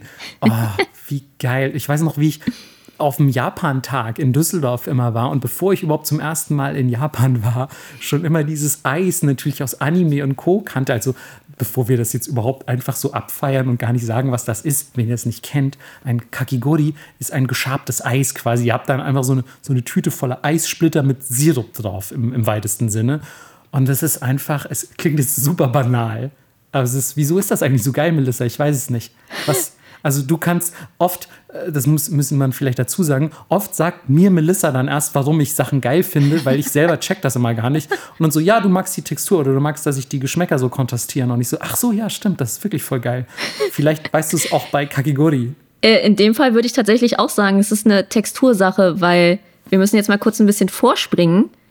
Diese Eismaschinen, die die haben, das sind so massive Metallmonster, muss man schon sagen. Ich kannte also wir haben auch eins im Hagerahmen. Ich kann das nicht alleine tragen. Es ist mhm. sau schwer. Da spannst du so einen viereckigen Eisblock ein und dann gibt es so eine Rasierklinge und du drehst mit einem Hebel diesen Eisblock über die Rasierklinge und dadurch ist es ganz, ganz, ganz fein. Ihr habt euch jetzt vielleicht ein Slushy vorgestellt, aber das ist viel zu grob. Viel zu grob. Man kann das mit nichts vergleichen, was ich kenne hier. Mhm. In der Dünne, wie das ist. Ja, es ist wirklich, es ist wirklich super seltsam. Einfach. Ja, genau. Und es ist voll die schwierige Handwerksgeschichte, das perfekt anzudrücken, weil die drücken das so ein bisschen in Form mhm. und der Druck, wie du das drückst, verändert die Konsistenz, weil die Eiskristalle sich verdichten. Mhm. Und deswegen ist es ganz wichtig und Leute müssen das wohl lange lernen. damit sie es geil machen. Ey, ganz ehrlich, nach dem, was wir jetzt gerade alles schon gehört haben, wundert es mich auch gar nicht mehr, weil man empfindet viele dieser kleinen Nettigkeiten, dieser Süßigkeiten so als ja fast schon selbstverständlich oder mhm. vielleicht als banal, vielleicht sogar, weil man so auf einen Haps nach dem Essen sich reinschraubt, aber halt mega komplex, das herzustellen. Vor allem auch ja Kagigori, also diese Maschinen gab es ja nicht immer. Genau. Also das ist, das ist jetzt eigentlich schon, mal abgesehen davon, dass man das Drücken noch lernen muss, aber das Schaden wird wenigstens schon übernommen, war aber halt früher nicht so, weil Kagigori an sich gibt es nämlich schon viel länger, als es diese Maschinen gibt, nämlich schon seit der Herrenzeit. Mhm. Und ihr müsst euch vorstellen, damals war das Eis halt sau schwierig zu bekommen. Du konntest nicht einfach die Tiefkühltruhe aufmachen oder in Späti gehen und dir eine Packung für dein Tequila holen. Das ging halt nicht. Und deswegen war das erstmal nur für den Adel gedacht und wurde dann in Höhlen oder Eishäusern gelagert, genauso wie bei uns auch. Und im 19. Jahrhundert wurde das dann ein bisschen ja, populärer, weil man einfacher an Eis kam. Ja, finde ich aber auch, also jetzt erst, wo du es gesagt hast, eigentlich nie so richtig drüber nachgedacht, wie schwer es früher war, Eis zu bekommen. Ja, mega krass. Also, also ich überlege gerade, ja, man muss in die Arktis fahren und ihr fucking Eis holen. Naja, aus Gletschern haben die das geholt, ja, ne? Eben. Aber das ist heute tatsächlich auch noch so. Das kommt oft, das Wasser in einem guten Kakigoriladen kommt das aus natürlichen Quellen mhm. und das wird auch ganz speziell eingefroren, damit es eine bestimmte Qualität erreicht. Geil. Ja. Das ist ohne Scheiß, das ist wieder diese Hingabe ans Kulinarische oder überhaupt ans Handwerk. Die Hingabe ans Handwerk, für ja. die die Japaner berüchtigt sind. Ist echt so. so geil, da lassen sie sich echt nichts vormachen. Mega geil. Ähm, auf jeden Fall kurz, kurz vor der Meiji-Restauration, von der Melissa natürlich weiß, wann sie ist und ihr auch, hoffentlich. Ähm, deswegen erwähne ich das jetzt gar nicht erst. Ähm, hat 1869 der erste eigene ja, Kagigori Store oder Stand oder was auch immer, wir wissen nicht genau, wie er ja. aussah, äh, in Yokohama aufgemacht. Yes, und da wurde halt, ja, wie wir schon gesagt haben, das Eis rasiert, wie mit so einem Hobel und mit Sirup übergossen und teilweise, ich weiß leider nicht, seit wann sie das machen, das Lieblingsprodukt Asiens mit Milchmädchen übergossen. Also, ne, gezuckerte Kondensmilch, für alle, die nicht wissen, was das ist. Ja, äh, muss, man, muss man jetzt tatsächlich, hatten wir lustigerweise letztens im, im Verlag die Diskussion auch, ob die Leute wissen, was das ist und gefühlt die Hälfte wusste es halt auch nicht, was das ist. Was? Mhm. Also Milchmädchen scheint schon eine, eine ja, also kein hochdeutscher Konsens zu sein, sage ich mal. Witzig. Ähm, deswegen ist es gut, dass du das erwähnend hinzugefügt hast. Und ich zum Beispiel war auch jemand, der das vor dieser Diskussion nicht kannte. Was? Ja. Oh mein Gott, es gibt so unfassbar leckere Gerichte damit. Nein, also ich kenne die Zutat, ich kenne die Bezeichnung dafür nicht. Ach so. Ach ja. so, okay. Also es ging wirklich jetzt rein ja. um die Bezeichnung. Ah, das ist der Markenname einfach nur so, als genau. wenn man Ceva sagt anstatt Küchentuch. Ja, oder Te Tempo. Ne? Tempo. Tempo oder so. Ja, genau. Genau. So, genau. Aber eben, es ging darum, dass, dass diesen Markennamen bei uns halt super viele nicht kannten. Ach, witzig. Und dann so, hä, was ist ein Milchmädchen? Das wird mit Milchmädchen übergossen? Was zum Fick? Und so, nee, es ist Kondensmilch. Ja, aber es gibt natürlich inzwischen auch wie mit dem Anmiet so verschiedene Variationen mit Eis, süße rote Bohnen, Tapioca, äh, ja, alles Mögliche. Und es gibt ein ganz berühmtes Shirokuma heißt es. Ähm, das ist Shaved Eis mit besagtem Milchmädchen, bunten Mochi, Früchten und Anko. Und äh, wer jetzt aufgepasst hat, übersetzt das und es ist einfach nur der weiße Bär oder der Polarbär. Und es wird sich wie so oft drüber gestritten, wer das denn eigentlich erfunden hat. Die erste Variante ist, es gibt einen Baumwollshop in Kagoshima und der verkaufte das als Nebengeschäft und nannte es so, weil ein weißer Bär auf der Dose der gezuckerten Kondensmilch war. Was ich ziemlich witzig finde. Ey, ich weiß jetzt nicht gerade, ob ich mir das einbilde, aber gibt es nicht auch bei uns in Deutschland eine, eine Kondensmilch mit einem, mit einem Eisbären drauf? Nee, ich glaube, du verwechselst das mit der ungezuckerten normalen Kondensmilch. Da ist so ein brauner Bär drauf. Ja, also ja, es gibt auch diese ungezuckerte, aber ich hätte schwören können, es gibt eine mit einem, mit einem Eis Polar weißen Bären drauf. Aber vielleicht. Community, ist, do your thing. Ja, genau. Help us. Aber ja. vielleicht ist das auch jetzt wirklich, weil du es gerade einfach so lebhaft erzählt hast, in meinem Kopf entstanden als Bild. Und ich habe jetzt einfach mir ausgedacht, dass ich das als Kind mal gesehen hätte. Ja, wer weiß, kann aber gut sein. Aber die Theorie finde ich schon mal gut, egal was die zweite ist. aber die zweite ist auch süß. Ein anderer Kaffeeshop in Kagoshima verkaufte Shaved Eis und wenn man von oben drauf geguckt hat, haben sie das Topping immer so angerichtet, als wäre es wie ein Bär. So ein Oh, Bärengesicht. das, das würde nach Japan passen. Ja, finde ich nämlich auch. Dann gab es noch so eine weirde Story, dass irgendein so ein Kriegsdude irgendjemanden besiegt hat und das war zu Ehren von ihm, aber die fand ich blöd. Kriegsdude ist auf jeden Fall so. Fuck Daimios, Alter. Das, Ja. Nee, Mann. Das ist äh, Feudalhasen, was soll das? Kriegsdudes. Ja, also pass auf, früher Sengoku Jidai war halt auch einfach Kriegsdude Jidai. Und da waren super viele Kriegsdudes überall in Japan unterwegs. Und was machen Kriegsdudes am liebsten? Die Kriegsduden natürlich. Und ey, dann Kriegsduden die einen Kriegsdudes den anderen Kriegsdude weg und so. Das war richtig heftig damals. Ihr glaubt's gar nicht. Ja, Ah, Melissas Notizen einfach unerreicht. Ähm, ja, aber was ist das für eine blöde Story? Deswegen flog die raus. Ich, ich mache hier keine weitere Propaganda für die. ist okay. Aber was ich auch sehr süß finde, es gibt nicht nur den Shirokuma, sondern auch den Kurokuma, also den schwarzen Bären, einfach mit dunklem Zuckersirup. Oh, Richtig cute. ja, finde ich voll inclusive auch. Find Ja, gut. mega. Ja. Und jetzt mein absoluter Favorite, von dem ich vorher auch noch nie gehört habe vor der Recherche. Yakigori. Da Ja, Yaki wie äh, braten, anzünden. ja, Okay, geil. Leute kippen Brandy drauf und zünden es an. The fuck? Okay. Erstmal Eis anzünden. Why not mit Brandy aber Jo. auch. Okay, okay, bin ich richtig an Bord. Mal gucken, mal gucken, wo es das in Japan gibt. Kommt auf jeden Fall, Yakigori kommt auf die Liste, würde ich sagen. Ist so. Und äh, Fun Fact: Am 25.07. ist offizieller Kakigori-Tag. Und jetzt musst du Japano-Magic machen, weil es stand, weil die Aussprache ähnlich ist zu dem Wort Eis. Ja, Kuri ist das Wort Eis. Also Kakigori heißt übersetzt Sharp-Eis. Oder was, Ja. was ist. Keine Was Ahnung, sie meinten 25.07. offizieller Kakigori-Tag in Japan, weil die Aussprache ähnlich ist zu dem Wort Eis. Aber ich habe so, es nicht des so Datums gecheckt. meinst du vielleicht? Ja, des Datums. Ach so, jetzt check ich es. Also die so, ja, die Aussprache von, von Kakigori ist wie Eis. Ja, es bedeutet Sharp Eis. What the fuck, natürlich. Ähm, so, hä? Nee, aber eigentlich weil ich habe nicht. Also nicht. vielleicht hat der, hat der Name noch irgendwie einen speziellen, äh, vielleicht hat der Tag noch einen Mhm. speziellen Namen oder so. Aber ich meine, wir wissen jetzt zum Beispiel alle, was, was ähm, 25, also Nijugo, Nichi, ja, genau. Ähm, und das klingt jetzt erstmal nicht nach Kakigori. Keine Ahnung. Ähm, Naja, dann nehmen wir die andere Theorie. Bei 1933, am 25.07. gab es einen fetten Hitzerekord. okay. Dann bleiben wir einfach bei der.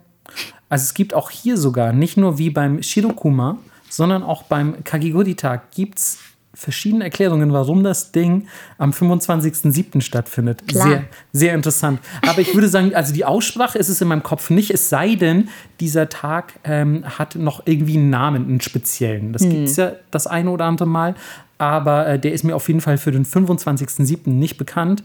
Trotzdem tragt es euch in euren Kalender ein. Das ist der Tag, an dem ihr Kagigori essen solltet. So ist es.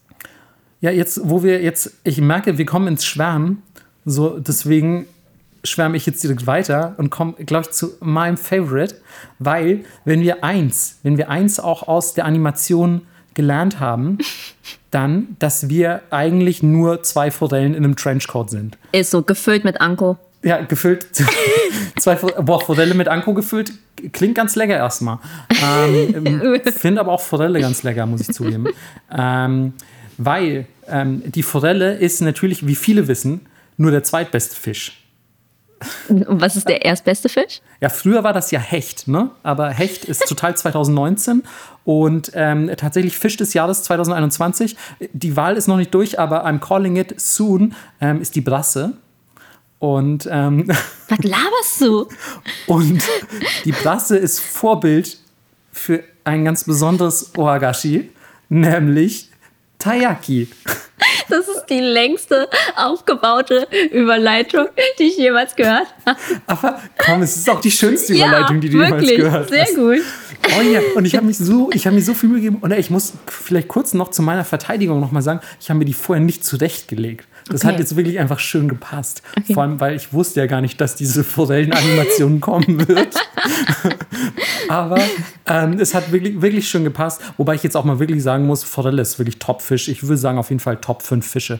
Ähm, aber die Brasse wirklich toll, weil sie eben Taiyaki inspiriert hat. Und wenn ihr euch ein bisschen mit japanischen Süßigkeiten auskennt, dann wisst ihr jetzt auch schon, welche gemeint ist. Es ist dieses fischförmige, teigartige Gebilde. Gebäck? Oh ja, Gebäck, gutes Wort. Ähm, Gebilde finde ich auch nicht schlecht, weil Ja. es ist ein fischförmiges Gebilde, zweifellos. Das stimmt. Und es ist, wie so oft, mit Anko gefüllt, zumindest in seiner klassischsten Version. Und wie gesagt, ich glaube, es ist so ein bisschen mein Favorit unter all diesen japanischen Süßigkeiten, weil ich die einfach super gerne mag und die gibt es auch überall und auf jedem Matsuri ist für mich auch so ein typisches Matsuri-Food. Und ja, Taiyaki bedeutet im wörtlichen Sinne einfach gegrillte Brasse. Ja. Und es ist natürlich keine gegrillte Brasse. Es ist aus Teig und mit Anko gefüllt. Ähm, ist also einfach nur ein fischförmiger Snack. Aber die historische Herleitung ist relativ interessant, weil ähm, 1909, hier gibt es jetzt auch eine tatsächliche Story nämlich dazu, ähm, 1909 wurde dieser Snack zum ersten Mal von einem Mann namens Seijiro Kobe verkauft und zwar im Laden Naniwaya Sohonten äh, in Tokio. Und es war quasi, na, sagen wir mal, eine neu vermarktete Version von Imagawa Yaki. Und Imagawa Yaki ist auch eine relativ klassische japanische Süßigkeit. Eigentlich erstmal nur Teig mit Anko-Füllung. Und es ist so ein bisschen zylinderförmig und ja, ist einfach so ein, so ein richtiger Klopper auf eurem Teller. Und ähm, ist natürlich relativ beliebt, weil es ist ein süßlicher Teig mit Anko-Füllung. Da kann man nicht viel falsch machen. Das schmeckt Jo. einfach geil. Aber es ist halt auch ein bisschen unspektakulär. Und dieser Seijiro Kobe dachte sich, ja, Alter, Sale könnte ein bisschen besser sein. Irgendwie geht, geht mein Imagawa Yaki nicht so gut. Was könnte man da Neues, Geiles machen? Ja, klar. Und man macht das einfach in eine neue, geile Form. Und schon hat man ein komplettes Novum, gerade weil die Japaner ja auch sehr visuelle Menschen sind, gefühlt. und sich denken so, hey, geil, da sieht was neu aus, da sieht was fancy aus. Da habe ich richtig Bock drauf. Und gerade zu der Zeit, muss man allerdings dazu sagen, ähm, war Brasse in Japan auch noch super teuer. Das heißt, du hattest nicht automatisch Zugang zu diesem eigentlich sehr leckeren Fisch, der außerdem auch noch als Glücksbringer und Glückssymbol gilt. Das heißt, wenn du Brasse isst, bist du wahrscheinlich reich und hast in der Zukunft Glück. Also kommt alles Gute zusammen. Also, was macht er? Er packt sein Imagawa Yaki in die Brassenform und sagt so, ey Leute, ihr könnt hier für einen kleinen Taler, für einen kleinen Yen, könnt ihr einfach ähm, euch dieses, ja, euch diesen Fischverschnitt hier kaufen und ging natürlich mega durch die Decke, war mega erfolgreich und ja, seitdem ist Taiyaki einfach ein super fester Bestandteil der japanischen Süßigkeitenküche. Übrigens nicht mit Takoyaki verwechseln, sind wirklich sehr nah beieinander. Takoyaki und Taiyaki. Auch beides Und- ein bisschen fischig. Ja, und beides aus dem Meer quasi, äh, fast. Und ähm, was ich am allergeilsten an dieser Story finde, ist, dass es diesen Laden Naniwaya Sohonten gibt es immer noch in Tokio. Da könnt ihr heute noch hingehen Geil. und Taiyaki kaufen. Der hat sich einfach bis heute gehalten. Und ist ganz geil, weil die Bilder, die ich im Internet davon gefunden habe, waren einfach mit mega Schlangen davor, natürlich. Ja, klar. Weil wahrscheinlich pilgern da jeden Tag Leute hin, um sich einfach Taiyaki zu holen. Also to total geil. Also gibt es natürlich mittlerweile auch, weil das ein echt sehr, sehr, sehr beliebtes äh, Süßigkeitengericht in Japan geworden ist, über die Grenzen des Landes hinaus. Also gesehen, mittlerweile gibt es auch Taiyaki-Stores in den USA und so, also wirklich auch bei uns im Westen. In London gibt es einen. In London gibt es auch in einen. Soho, ja. Ich würde mir so wünschen, dass es in Berlin auch einen gibt, ehrlich gesagt. Ja, auf den Streetfood-Märkten gibt es immer einen. Ja, tatsächlich, ja. Ja. Und die sind sogar immer vegan. Oh, cool. Ja, und die schmecken top. Wir haben auch mal welche gemacht. Also ich finde Taiyaki und auch von die, die wir hier zu Hause gemacht haben, finde ich auch mega lecker. Ähm, also Melissa schüttelt so äh, halb nickend den Kopf. Das war, also weiß man so, das hat Melissas Ansprüchen nicht ganz genügt. So, wir haben auch mal Gyoza gemacht, da war Melissa auch so, ah, es war ganz ehrlich, kann man auch eigentlich Kot essen. Ähm, und ich fand es halt voll lecker. So, also unsere Ansprüche gehen immer ein bisschen auseinander. Aber ähm, ich fand die Taiyaki voll lecker. Nein, ich fand die Taiyaki auch lecker. Ich weiß nur, der erste war ein bisschen, der war nicht durch. Der zweite, die anderen waren dann okay. Okay. Aber ich finde auf jeden Fall Taki relativ geiles, beliebtes Gericht, Voll. was man natürlich auch voll schnell eigentlich machen kann, wenn man, Ja. wenn man so ein Taiyaki-Eisen hat. Weil, ey, wenn das nicht Fischform hat, ist es halt einfach auch kein Taiyaki, ne? Ey, es ist halt immer die Faulheit. Daifukumochi kannst du auch voll easy zu Hause selber machen. Ist so, Es ist ist so. Mhm. einfach die Faulheit. Leider. Aber jetzt kommen wir zu was, das kannst du auf jeden Fall nicht so easy zu Hause machen. Also kommt drauf an, wie ambitioniert man ist. Ja, also bei okay. dir würde ich es zutrauen, so ja, komm mal rüber in mein Conpeto-Zimmer. Ähm, ja, äh, Hier ist mein Kessel. Competo, ihr habt es schon richtig gehört. Äh, ein super gängiger Name. ähm, und aber trotzdem ein relativ weit verbreitetes ähm, ja, Candy, muss man schon fast sagen. Weil das ist jetzt wirklich so dieses, ja, diese, dieser klassische Süßkram, weil er wirklich halt einfach nur aus Zucker besteht. Ne? Ey, das war echt eins der Süßigkeiten, weil ich natürlich auch mega Otaku-Anime versaut bin. Das war eins dieser Süßigkeiten, auf die ich so hyped war und ich wollte die unbedingt kosten. Mhm. Und dann habe ich eins in den Mund genommen und war einfach so, was ist das denn? Das ist einfach nur süß, das schmeckt nur nach Zucker. Das ist auch nur Zucker. Ja. Es ist so unfassbar lame. Ja, Ähm, und es ähm, ja, kommt, kommt aus dem äh, Portugiesischen diesmal. Ähm, wir haben es ja schon angedeutet, dass wir portugiesische Einflüsse haben. Ähm, und äh, ja, auch das, ähm, auch das Competo gehört dazu. Und zwar, ich weiß leider nicht, wie man das Wort korrekt im Portugiesischen ausspricht, aber es schreibt sich C-O-M-F-I-T, Com Confit. Und es wurde ins Japanische übernommen mit Confeto. Es gibt auf jeden Fall ein ähnliches Pendant in Portugal. Ja, und auf den ersten Blick sieht das einfach so ein bisschen aus wie ein Haufen bunter Zuckerstücke. Und äh, eigentlich denkt man sich, es ist was sehr Modernes. So. Es sieht halt aus wie so Candy aus einer Tüte, was man einfach irgendwie isst. voll. Für alle, die Animal Crossing spielen, wenn ihr euch nach den Sternschnuppennächten am Strand rumtreibt und diese Splitter aufsammelt, das sind die.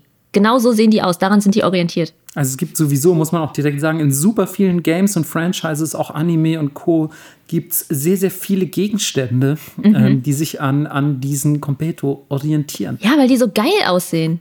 Ja, es die- ist halt echt, it's a trap, Leute. Die sehen ein bisschen aus wie ein Stern, aber auch ein bisschen wie so ein Virus leider. ja, voll. Also sie sind, sind einfach sehr, so, so, sehr uneben und, und so kleine, kleine Kügelchen zwischen ja, 5 bis 10 Millimeter Durchmesser, würde ich sagen.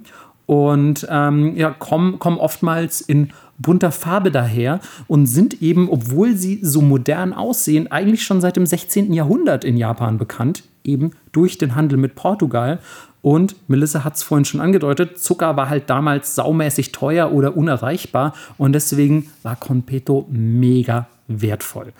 Und der ähm, Mönch Louis Froid, ich hoffe, ich habe den Namen richtig ausgesprochen, hat der Überlieferung nach Oda Nobunaga damals ein Glas voller Conpeto geschenkt, um im Gegenzug in Japan fürs Christentum missionieren zu dürfen. Also nur um euch mal so zu verdeutlichen, wie wertvoll so ein Glas Zucker war. Also finde ich, finde ich absolut abgespaced. Ist es auch. Und, und ironischerweise ist das bis heute ein Gast- oder Willkommensgeschenk, das auch das japanische Kaiserhaus macht. Also dann natürlich in sehr elaborierten Schatullen und natürlich auf traditionelle Weise hergestellt und sehr, sehr teuer und toll. Und so, aber das japanische Kaiserhaus verschenkt bis heute Conpeto Krass. um quasi diesen, diesen Wert, diesen einstigen, dieser, dieser Süßspeise zu ehren. Ey, aber die Herstellung dauert halt auch so lange. Ja, so, also die traditionelle auf jeden Fall, nämlich 7 bis 13 Tage. Und ja, das wird heutzutage ähm, so gemacht, dass in der Mitte sich so ein Stück Hagelzucker befindet. Und früher war das allerdings Mohnsamen. Das heißt, ihr hattet früher einfach so, so ein kleines Stück Mohnsamen und den habt ihr dann mit Zucker übergossen, mit so einer Art Zuckersirup. Und habt den dabei langsam, ganz, ganz langsam gedreht in einer, ja, so eine Art erhitzten Wanne namens Dora. Und Dora ist eigentlich übersetzt der, der Gong. So, also, also quasi so eine, diese Schale, wo man draufhaut und macht's Gong. Ja, dann wird das quasi Genau. wie so ein, wenn man den Gong hinlegt sozusagen. Genau, ne? ja, so richtig. wird das richtig. ausgesehen haben. Genau, richtig. Und also es war auf jeden Fall rund. so viel können wir, glaube ich, festhalten. Und da wird es dann langsam drin gedreht und ja, über den Verlauf von sieben bis 13 Tagen mit weiteren Schichten überzogen. Und weil das natürlich immer ein bisschen läuft, auch dieser, dieser Zuckerguss, entsteht diese eben sehr unebene Form mit diesen Ausbuchtungen und dann sieht es eben so ein bisschen stern- oder virusförmig aus. Ja, lustigerweise ist das auch in den Notfallrationen des japanischen Militärs mit drin. Ja, das ist, das ist so geil, oder? Ja. Also wenn du dann irgendwie, ähm, wahrscheinlich sogar, keine Ahnung, so zivile Notfallrationen auch, würde ich jetzt mal schätzen, aber gut, da kommt man natürlich nicht so oft in Kontakt mit. Ähm, aber da ist auch Conpeto drin und zwar aus drei verschiedenen Gründen, die auch alle voll geil sind. Ja. Nämlich, ja, die sind lange haltbar, klar, weil sie auch einfach nur Zucker. Ähm, dann, sie sind kalorienhaltig, weil ja, sie sind halt süß und geben ein bisschen Energie und sind schön anzuschauen. Also sind quasi durch ihre mhm. bunte Form und sind so sehr sehr cute und erheitern dann ein bisschen in einer etwaigen Notsituation. Ich weiß nicht, ob du, wenn überall um dich herum irgendwie die Welt untergeht, auf deine Conpeto schaust und denkst, ach, ist alles doch gar nicht so schlimm. I don't know. Aber ähm, der tatsächliche Grund, warum die da auch vor allem drin sind, ist, dass die ähm, wohl die Speichelproduktion anregen und dann beim ähm, Verdauen oder beim Verzehren vor allem des, ähm, des doch relativ trockenen Rests dieser Notfallrationen helfen sollen. Also wenn da trockenes Brot drin ist oder so, dann braucht man natürlich viel Speichel, um dieses Brot aufzuweichen. Und diese Competo sollen die Produktion desselbigen anregen. Wow. Ey, aber krass eigentlich, ne? Wie, wie wichtig dann doch so eine unscheinbare Süßigkeit zu sein scheint. Ja, an, also anscheinend für andere Leute die, also ich glaube, weil wir so viel da rein interpretiert haben. Shihiro ist ja auch einer meiner Lieblingsfilme, da wird das zu den Rußmännchen geworfen und sie füttert sie ja auch damit. Mhm, ja. Und ich glaube, meine Erwartungshaltung war einfach so hoch. Absolut. Dass sie nicht erfüllt werden konnte. Ja, und weil es so geil aussieht. Also ja. es sieht wirklich cool aus und du denkst, wow, was ist das? Aber dann isst du es halt und denkst so, ja, okay, es ist halt einfach ein Stück Zucker, was ich jetzt hier gerade lutsche. Ja. Ähm, ein bisschen underwhelming, muss ich leider sagen. Dann würde ich, würd ich leider ähm, dann doch lieber wieder Taiyaki essen, weil ganz ehrlich, wie gesagt, Brasse, Fisch des Jahres 2021, mark my words. ähm, ey, was mir übrigens gerade noch bei, bei Taiyaki einfällt, ähm, wir haben ganz, ganz vergessen, übrigens noch zu erwähnen, dass, dass es in tausend verschiedenen Formen gibt, weil Dorayaki hätte ich auch voll gern noch drüber gesprochen. Wir haben auch schon fast keine Zeit mehr eigentlich, so, weil wir so viel gelabert haben. Aber, weil wir auch gerade bei Chiro waren und so, ist mir wieder eingefallen, Dorayaki, das sind übrigens nur eigentlich so zwei Pfannkuchen aus ähnlichem Teig, in denen auch Anko ist und die zusammengeklappt werden. Also quasi mhm. ein, ja, ein Taiyaki nicht in Fischform. Und das ist Doraemons Lieblingsessen. Oh. Das fand ich, fand ich voll cute. So. Das dachte ich, ach Mann, Doraemon ist voll, voll cute. Ja. Ähm, ja, zurück zum, zurück zum Zucker. Sorry, ich wollte nur noch einen kleinen Exkurs geben zum, zum ähm, Wagashi in Anime eigentlich. Aber ähm, wo wir gerade von Zucker gesprochen haben, gibt es eigentlich noch ein viel krasseres Thema, ähm, wozu mir Melissa vorm Aufnehmen dieser Folge ein Video gezeigt hat und von dem ich vorher zu meiner absoluten Schande überhaupt noch nie gehört hatte.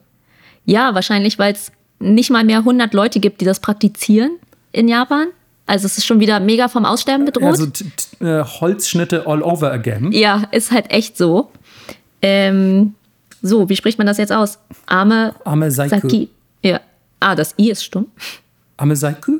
Ame Saiku, ja. Nicht, nicht so stumm, komm mal. Und es ist ja, ihr müsst euch das so ein bisschen vorstellen wie Glasbläser, aber anstatt Glas haben sie Zucker und sie blasen auch nicht mehr rein, weil irgendjemand in Japan meinte so, nee, man, das ist voll unhygienisch, mach mal, mach mal nicht. Also es ist jetzt eher Glas skulpturieren, also in dem Fall Zucker skulpturieren. Und am meisten machen sie aus diesen Zuckerblobs Tiere und Insekten. Und das Krasse ist, die müssen halt unfassbar schnell arbeiten, weil der Zucker natürlich schnell erkaltet.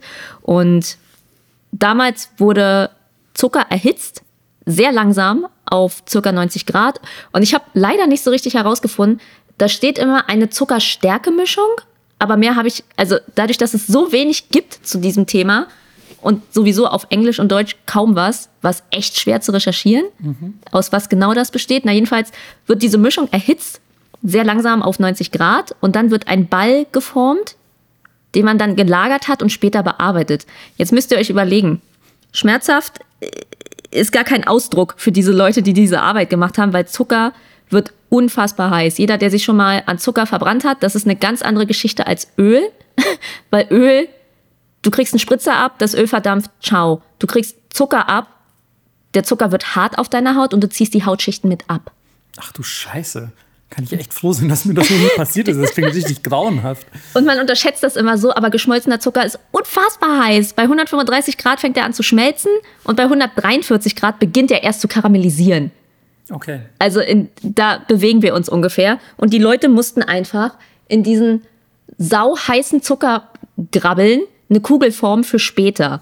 Ich glaube, inzwischen ist das alles ein bisschen einfacher geworden, weil man natürlich, man, du hast Brenner, du hast Hitzetöpfe, die die Masse warm halten und so. Jetzt ist das nicht mehr so dramatisch, aber ich glaube damals, das muss echt schlimm gewesen sein, die erste dass Zeit. man aber auch, dass man wirklich die Dedication hatte, ne?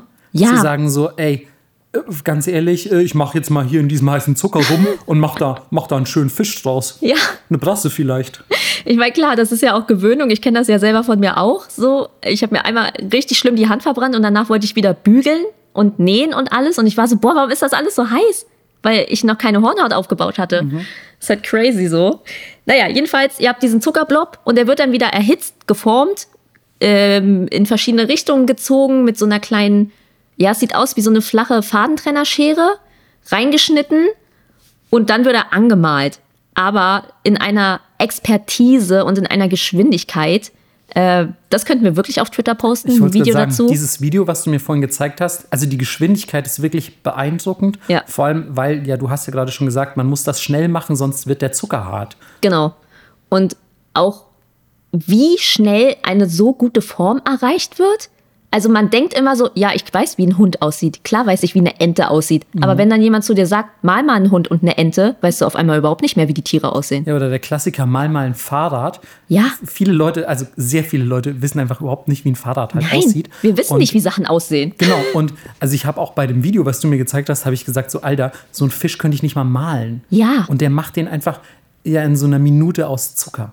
Ja, also das Video ist auch ein bisschen schneller gemacht, aber es ist trotzdem mega krass und die Ja, aber du siehst trotzdem, Ja, also wie, super wie schnell er ist. Und die Sachen sind auch einfach so schön modelliert. Alles ist irgendwie in Bewegung. Das ist nicht einfach nur ein Hund, der da steht, sondern die Sachen laufen, die Sachen schwimmen in der Luft. Und das ist halt das Schöne an Handwerk für mich, weil egal wie viel Stück er macht, er macht 100 Fische, aber dadurch, dass er die mit den Händen macht, wird jeder Fisch anders sein. Und das ist für mich immer der Reiz an Handwerk und warum man so eine Leute unterstützen sollte. Und früher waren das nicht nur Glas, ich will immer Glasbläser sagen, weil es genauso aussieht, Ein Glasformer. Glasformer. Früher waren das nicht nur Zuckerformer sozusagen, sondern auch richtige Künstler und Entertainer. Und die haben, während sie das gemacht haben, Geschichten erzählt, ähm, kleine Zaubereien vorgeführt, ähm, Gedichte vorgetragen. Und das Ganze entstand in der Heian-Zeit. Und es waren ursprünglich Süßigkeitengaben an die Tempel in Kyoto. Und deswegen wurden die immer elaborierter, weil die natürlich immer nicer werden sollten. Und Klar, ja, nur das Beste für die Götter. ist so. In der Edo-Zeit, weil natürlich alle Bock auf Entertainment hatten, standen die dann halt draußen mit so einem, ja, mit so einem Stand und haben die Leute unterhalten. Richtig geil. Und richtig cool. Ja. Also ich würde mir das auch angucken, ganz ehrlich. voll, ich auch, ich würde auch stehen. Ich bin auch immer dieses Opfer, wenn ich sehe, wie Leute Bonbons machen oder so. Ich kaufe immer was. Wirklich. Und ja, aber es ist super traurig, weil die Info, die ich gefunden habe, es gibt weniger als 100 Leute, die das heute noch können. Und es gibt so einen Typen, der da mega die Fahne hochhält und tatsächlich auch zwei Geschäfte aufgemacht hat und Kurse gibt und so. Und er hat auch ein eigenes Instagram, können wir vielleicht dahinter verlinken. Und seine Captions sind auch immer richtig süß. Er hat dann irgendeinen so einen Kurs in China gegeben und war so, ja, ich hoffe, viel Competition in den nächsten Jahren von euch zu sehen. Ah. richtig cute. Aber ich finde das auch immer so schön. Da sind wir wieder bei der Hingabe, ne? Also von wegen so, hey, keine Ahnung, ich bringe euch das gerne bei, aber Hauptsache dieses Handwerk wird hochgehalten und Genau. so. Also auch, auch schön, dass man da nicht quasi das unter Verschluss hält im Sinne von so, ja, das nehme ich lieber mit ins Grab, als dass es jemand ruinieren könnte oder kopieren. Ja. Und ja, also gefällt mir echt gut. Also auch wenn ihr das Video seht, werdet ihr feststellen, dass ihr das auch gerne können würdet. Vielleicht ist dieser Kurs ja was für euch. Ey, wenn der Dude irgendwann nach Deutschland kommt oder ich wieder in Japan bin, ich würde das super gerne machen. Ey, können wir mal machen. Wenn der, wenn der hier ist, können wir, so einen, können wir so einen Kurs machen. Das wäre richtig nice. Ah. Aber jetzt kommen wir von sehr elaborierten, wunderschönen, sie sind viel zu hübsch zum Essen-Ding zu, ich habe sie die Unpopular Boys genannt. Hast du, hast du die einfach jetzt wirklich in eine Schublade gestopft, weil du sie nicht so schön findest, Melissa? Ja, und sie Hey, sind was halt, ist mit, Alter, was ist mit Hannah Yuri Dango? sie sind aber auch nicht so, naja, Ey, Melissa, ich habe deine Notizen vorhin gesehen. Früher stand auch noch Dorayaki da drin. Ja, weil ich nicht mehr wusste, wohin damit. Ja, okay. Also ich meine, es ist auch kein schönes Essen, weil es sind, wie gesagt, einfach zwei Pfannkuchen, die zusammengeklappt werden. Aber Dorayaki ist mega lecker. Das stimmt. Ähm, und wenn du die jetzt einfach zu, zu diesen Aussätzigen zu diesen Outlaws des Wagashi gestopft hättest. Da wäre ich echt böse geworden, weil außerdem ist ja auch äh, Dorayaki, habt ihr vielleicht auch schon mal gegessen, weil es gibt es einfach in jedem fucking Konbini, ist super beliebt. Und die hier, die jetzt Melissa gleich, gleich vom Stapel lässt, das ist wirklich, das würde ich nicht mal für Geld essen. Oh, wow. Naja, jetzt ein kurzer Rundown für euch, was wir unterkategorisiert haben. Es gibt Yokan, das sind rote oder weiße Bohnen, die auch wie immer zu Anko gekocht werden, mit Agar gemischt und als Blöcke serviert. Naja. Ew. Dann Next. Monaka, das sind Reiswaffeln, die je nach Jahreszeit geformt werden und gefüllt mit Bohnenpaste, Früchten oder Maronen. Hm. Ja, Malaka. Dann Sensei, das ist eine dicke rote Bohnensuppe mit Mochis drin. Ja, die habe ich tatsächlich schon mal gegessen. Und? Ähm, ist, ist gar nicht so scheiße, wie man denkt, muss ich, muss ich zugeben. Ja. Aber, aber es ist auch nichts, was ich jetzt einfach so bestellen würde, wenn ich die Auswahl hätte. Ja, die wird meist mit sauren Dingen gepaart, zum Beispiel mit eingelegter Pflaume äh, oder Kombu-Tee. Äh. Okay, aber da bin ich echt froh. Also, wenn in meiner eine eingelegte Pflaume gewesen wäre, hätte ich es auch garantiert nicht gegessen. Nee, ich auch nicht. Weil, ey, eingelegte Pflaumen Bläh. sind mit unter das widerlichste, Bläh. was es gibt. Wirklich. Naja, traditionell ist sie warm im Winter und es gibt sie aber auch kalt im Sommer. Weiter geht's mit Rak Rakugan. Boah, du machst jetzt hier richtig, machst hier gut Strecke, Alter. Ey, ich habe gesagt, Rundown. Okay. Ich will denen auch nicht zu viel Spotlight geben. Da haben wir eben schon drüber geredet. Das sind nämlich harte Bonbons aus Reismehl und Zucker, die in einer Holzform zusammengedrückt werden. Und die haben ja so eine leichte Kekstextur und werden meistens mit bitterem Tee. Ja, die sind Gereicht. halt wirklich, die sind halt wirklich einfach so ein, du kannst auch Sand essen, ne? Ist echt so. Also die sind halt wirklich sehr, sehr trocken. ähm, so, also das ist wirklich Higashi par excellence. Wenn ihr euch jetzt gemerkt habt, was Higashi ist, Rakugan ist Higashi. Jo. Ähm, ja, und dann gibt's noch Manju. Manju findest du so scheiße? Ähm, nee, finde ich okay. Also, weil die gehen ja auch schon sehr so in Richtung, finde ich, äh, Dorayaki, äh. Taiyaki und so. Also im Prinzip ist es halt Teig, ne? Teig Ja. mit Teig mit Anko. Genau, also gedämpfte Bälle mit Anko, so ein bisschen wie ein süßes Bao. Aber die gibt es auch äh, in voll schön Form. Also ich sehe die voll oft in, ähm, in, in, in. Herbst, Herbstblätterform. Ah, okay. So Momiji-mäßig. Ähm, habe ich, die- hab ich die oft gesehen. Und, und ja, kann, kann man sich schon geben. Also ich würde sie jetzt nicht, ich würde sie so dazwischen vielleicht einordnen. Genau. Also es ist nicht, nicht so schlimm wie so ein Monaco oder ein Sensei. Also wären wir auf einem Schulhof, wären es nicht die unpopular Kids. Manju wäre so mit allen cool. Genau, Manju wäre halt das Kid, so der Daywalker, ne? Ja, zwischen, genau. Zwischen den Stühlen ein bisschen. ja, ey, ey, jetzt haben wir auf jeden Fall, ihr habt es ja auch ansatzweise schon gemerkt, ne, dass wir auch immer zwischendurch mal wieder Namen gedroppt haben, die wir gar nicht genau so erklären konnten, wo man nur bedingt drauf eingehen konnte. Ihr merkt, es ist ein unfassbar weites Feld, wie so vieles. Ne? Man könnte eigentlich einen ganzen Podcast wahrscheinlich nur solchen Süßigkeiten widmen. Ey, in was für ein Rabbit Hole ich schon wieder gefallen bin bei der Recherche. Ohne Scheiß, Das ich habe es auch Melissa angemerkt, wie gerabbit-holed sie war. ähm, und, und wir haben versucht, euch wirklich einen Überblick zu geben über die wichtigsten, aber es gibt noch tausende mehr. Und das ist wirklich ein super interessantes Feld, weil ich habe das natürlich als jemand, der in Japan gewohnt hat, immer so ein bisschen wahrgenommen, aber ich hatte no clue, was da alles dahinter steckt. Deswegen war das schon ganz schön interessant und ähm, fühle mich jetzt auch angesichts dieser sehr elaborierten Kunstwerke, die es da gibt, ähm, fühle ich mich fast ein bisschen schlecht, dass so Taiyaki mein Favorite ist. ähm, was würdest du sagen, ist dein Favorite aus, aus allen Wagashi-Sachen? Ichigo Daifukumochi. Okay. Das ver verstehe ich vollkommen und wäre bei mir, glaube ich, ein guter Platz zwei. Ja. Ja. Aber auf jeden Fall Taiyaki auch weit vorn. Die Crunchiness mit dem creamy Zeugs innen drin, Mhm. geil. Ey, wo wir, wo wir gerade davon sprechen, von diesen sehr elaborierten Sachen, ähm, hast du eigentlich mal ein Amesaiko selber gegessen?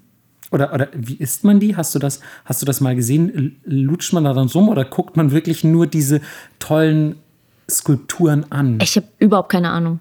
Ist mir gerade noch eingefallen. Ich glaube, man stellt die sich eher aufs Regal. Ich glaube nämlich die- auch, ne, ja. man hätte, also ich hätte unfassbare Bedenken, da meine Zunge ranzulassen. Ja. Ähm, das, ist, das ist irgendwie, also wenn ihr die mal gesehen habt, nee, never ever, würde ich die zerstören wollen. ähm, ja, sorry, dass ich nochmal kurz abschwiff, aber ähm, das, das war was, was mich jetzt noch umgetrieben hat. Und ähm, wenn euch das auch umgetrieben hat, ja, nichts zu danken. Jetzt könnt ihr heute Nacht ruhig schlafen. Aber falls ihr nicht ruhig schlaft, habe ich noch eine Netflix-Empfehlung für euch. Oha, Ja, nämlich Kantaro, der Sweet Tooth Salaryman. das klingt ja geil. Die Serie ist mega geil. Ist das sowas wie, ähm, ähm, Gott, wie heißt du denn? Ähm, Gourmet-Samurai oder. Gourmet Samurai, nee, aber ja, der, der einsame Gourmet. Ja, Kodoku no Gourmet. so ein bisschen. Das ist halt so ein Salaryman, der immer Arbeits gibt, damit er Süßigkeiten ballern kann. Ja. Wenn er gerade in irgendeiner Region ist und wie er über die Süßigkeiten redet und dann wird auch viel erklärt. Und diese Shops gibt es auch alle wirklich in Tokio. Ist richtig geil. Cool. Ist eigentlich ein Manga. Ja, dann ist es doch. Äh, äh, warte, ist es die. Das ist doch genauso wie dieser einsame Gourmet, das ist ja auch ein Manga. Ja. Das ist ja verrückt. Also sind das vielleicht Ableger voneinander oder so? Keine Ahnung. Aber geil, das muss ich mir auf jeden Fall reinziehen. Das ist eine Empfehlung, die jetzt sogar für mich relevant ist. Geil. Sehr gut. Ähm, ja, aber jetzt, bevor ihr, bevor ihr Spotify schließt, ähm, ihr wisst, was jetzt kommt, ne? Also nach den Netflix-Empfehlungen kommt immer noch auch ein bisschen Arbeit, weil ähm, es muss sich ja die Waage halten. Und schlagt jetzt bitte euer Vokabelheft auf, denn hier kommt das Wort der Woche. Und das hat auch Melissa ausgesucht. Das ist einfach, Melissa ist heute in ihrem Element. Also Erde, wem Erde gebührt. Und ich, ganz ehrlich, ich hätte kein besseres Wort der Woche für diese Folge finden können. Es ist nämlich Amato. Und Amato ist quasi einfach ähm, ja, eine Schwäche für Süßes haben. Eine, im Englischen würde man sagen Sweet Tooth. Ja, you have a Ähm, sweet tooth. Ich glaube, im Deutschen gibt es gar kein Äquivalent, äh, was wir haben Ein Süßmaul. ein, ein Süßmaul sein. Wenn ihr wirklich einfach super, super gerne Süßigkeiten esst, dann seid ihr Amato. Und ja, wir hoffen, dass ihr genauso süß seid wie ihr. Bleibt süß, werdet Ja. noch süßer. ähm, und ähm, wir werden auf jeden Fall, wie wir heute schon angeteasert haben, in einer zukünftigen Folge nochmal über Süßigkeiten sprechen, die ja gegenwärtig so in Japan kursieren, die vom Westen vielleicht nochmal in der Moderne inspiriert wurden und einfach so ein bisschen die gegenwärtige Süßigkeitenkultur und Dessertkultur Japans beleuchten. Und ja, bis dahin guten, guten Hunger und ähm, bis zum nächsten Mal. Bis zum nächsten Mal. Tschüss.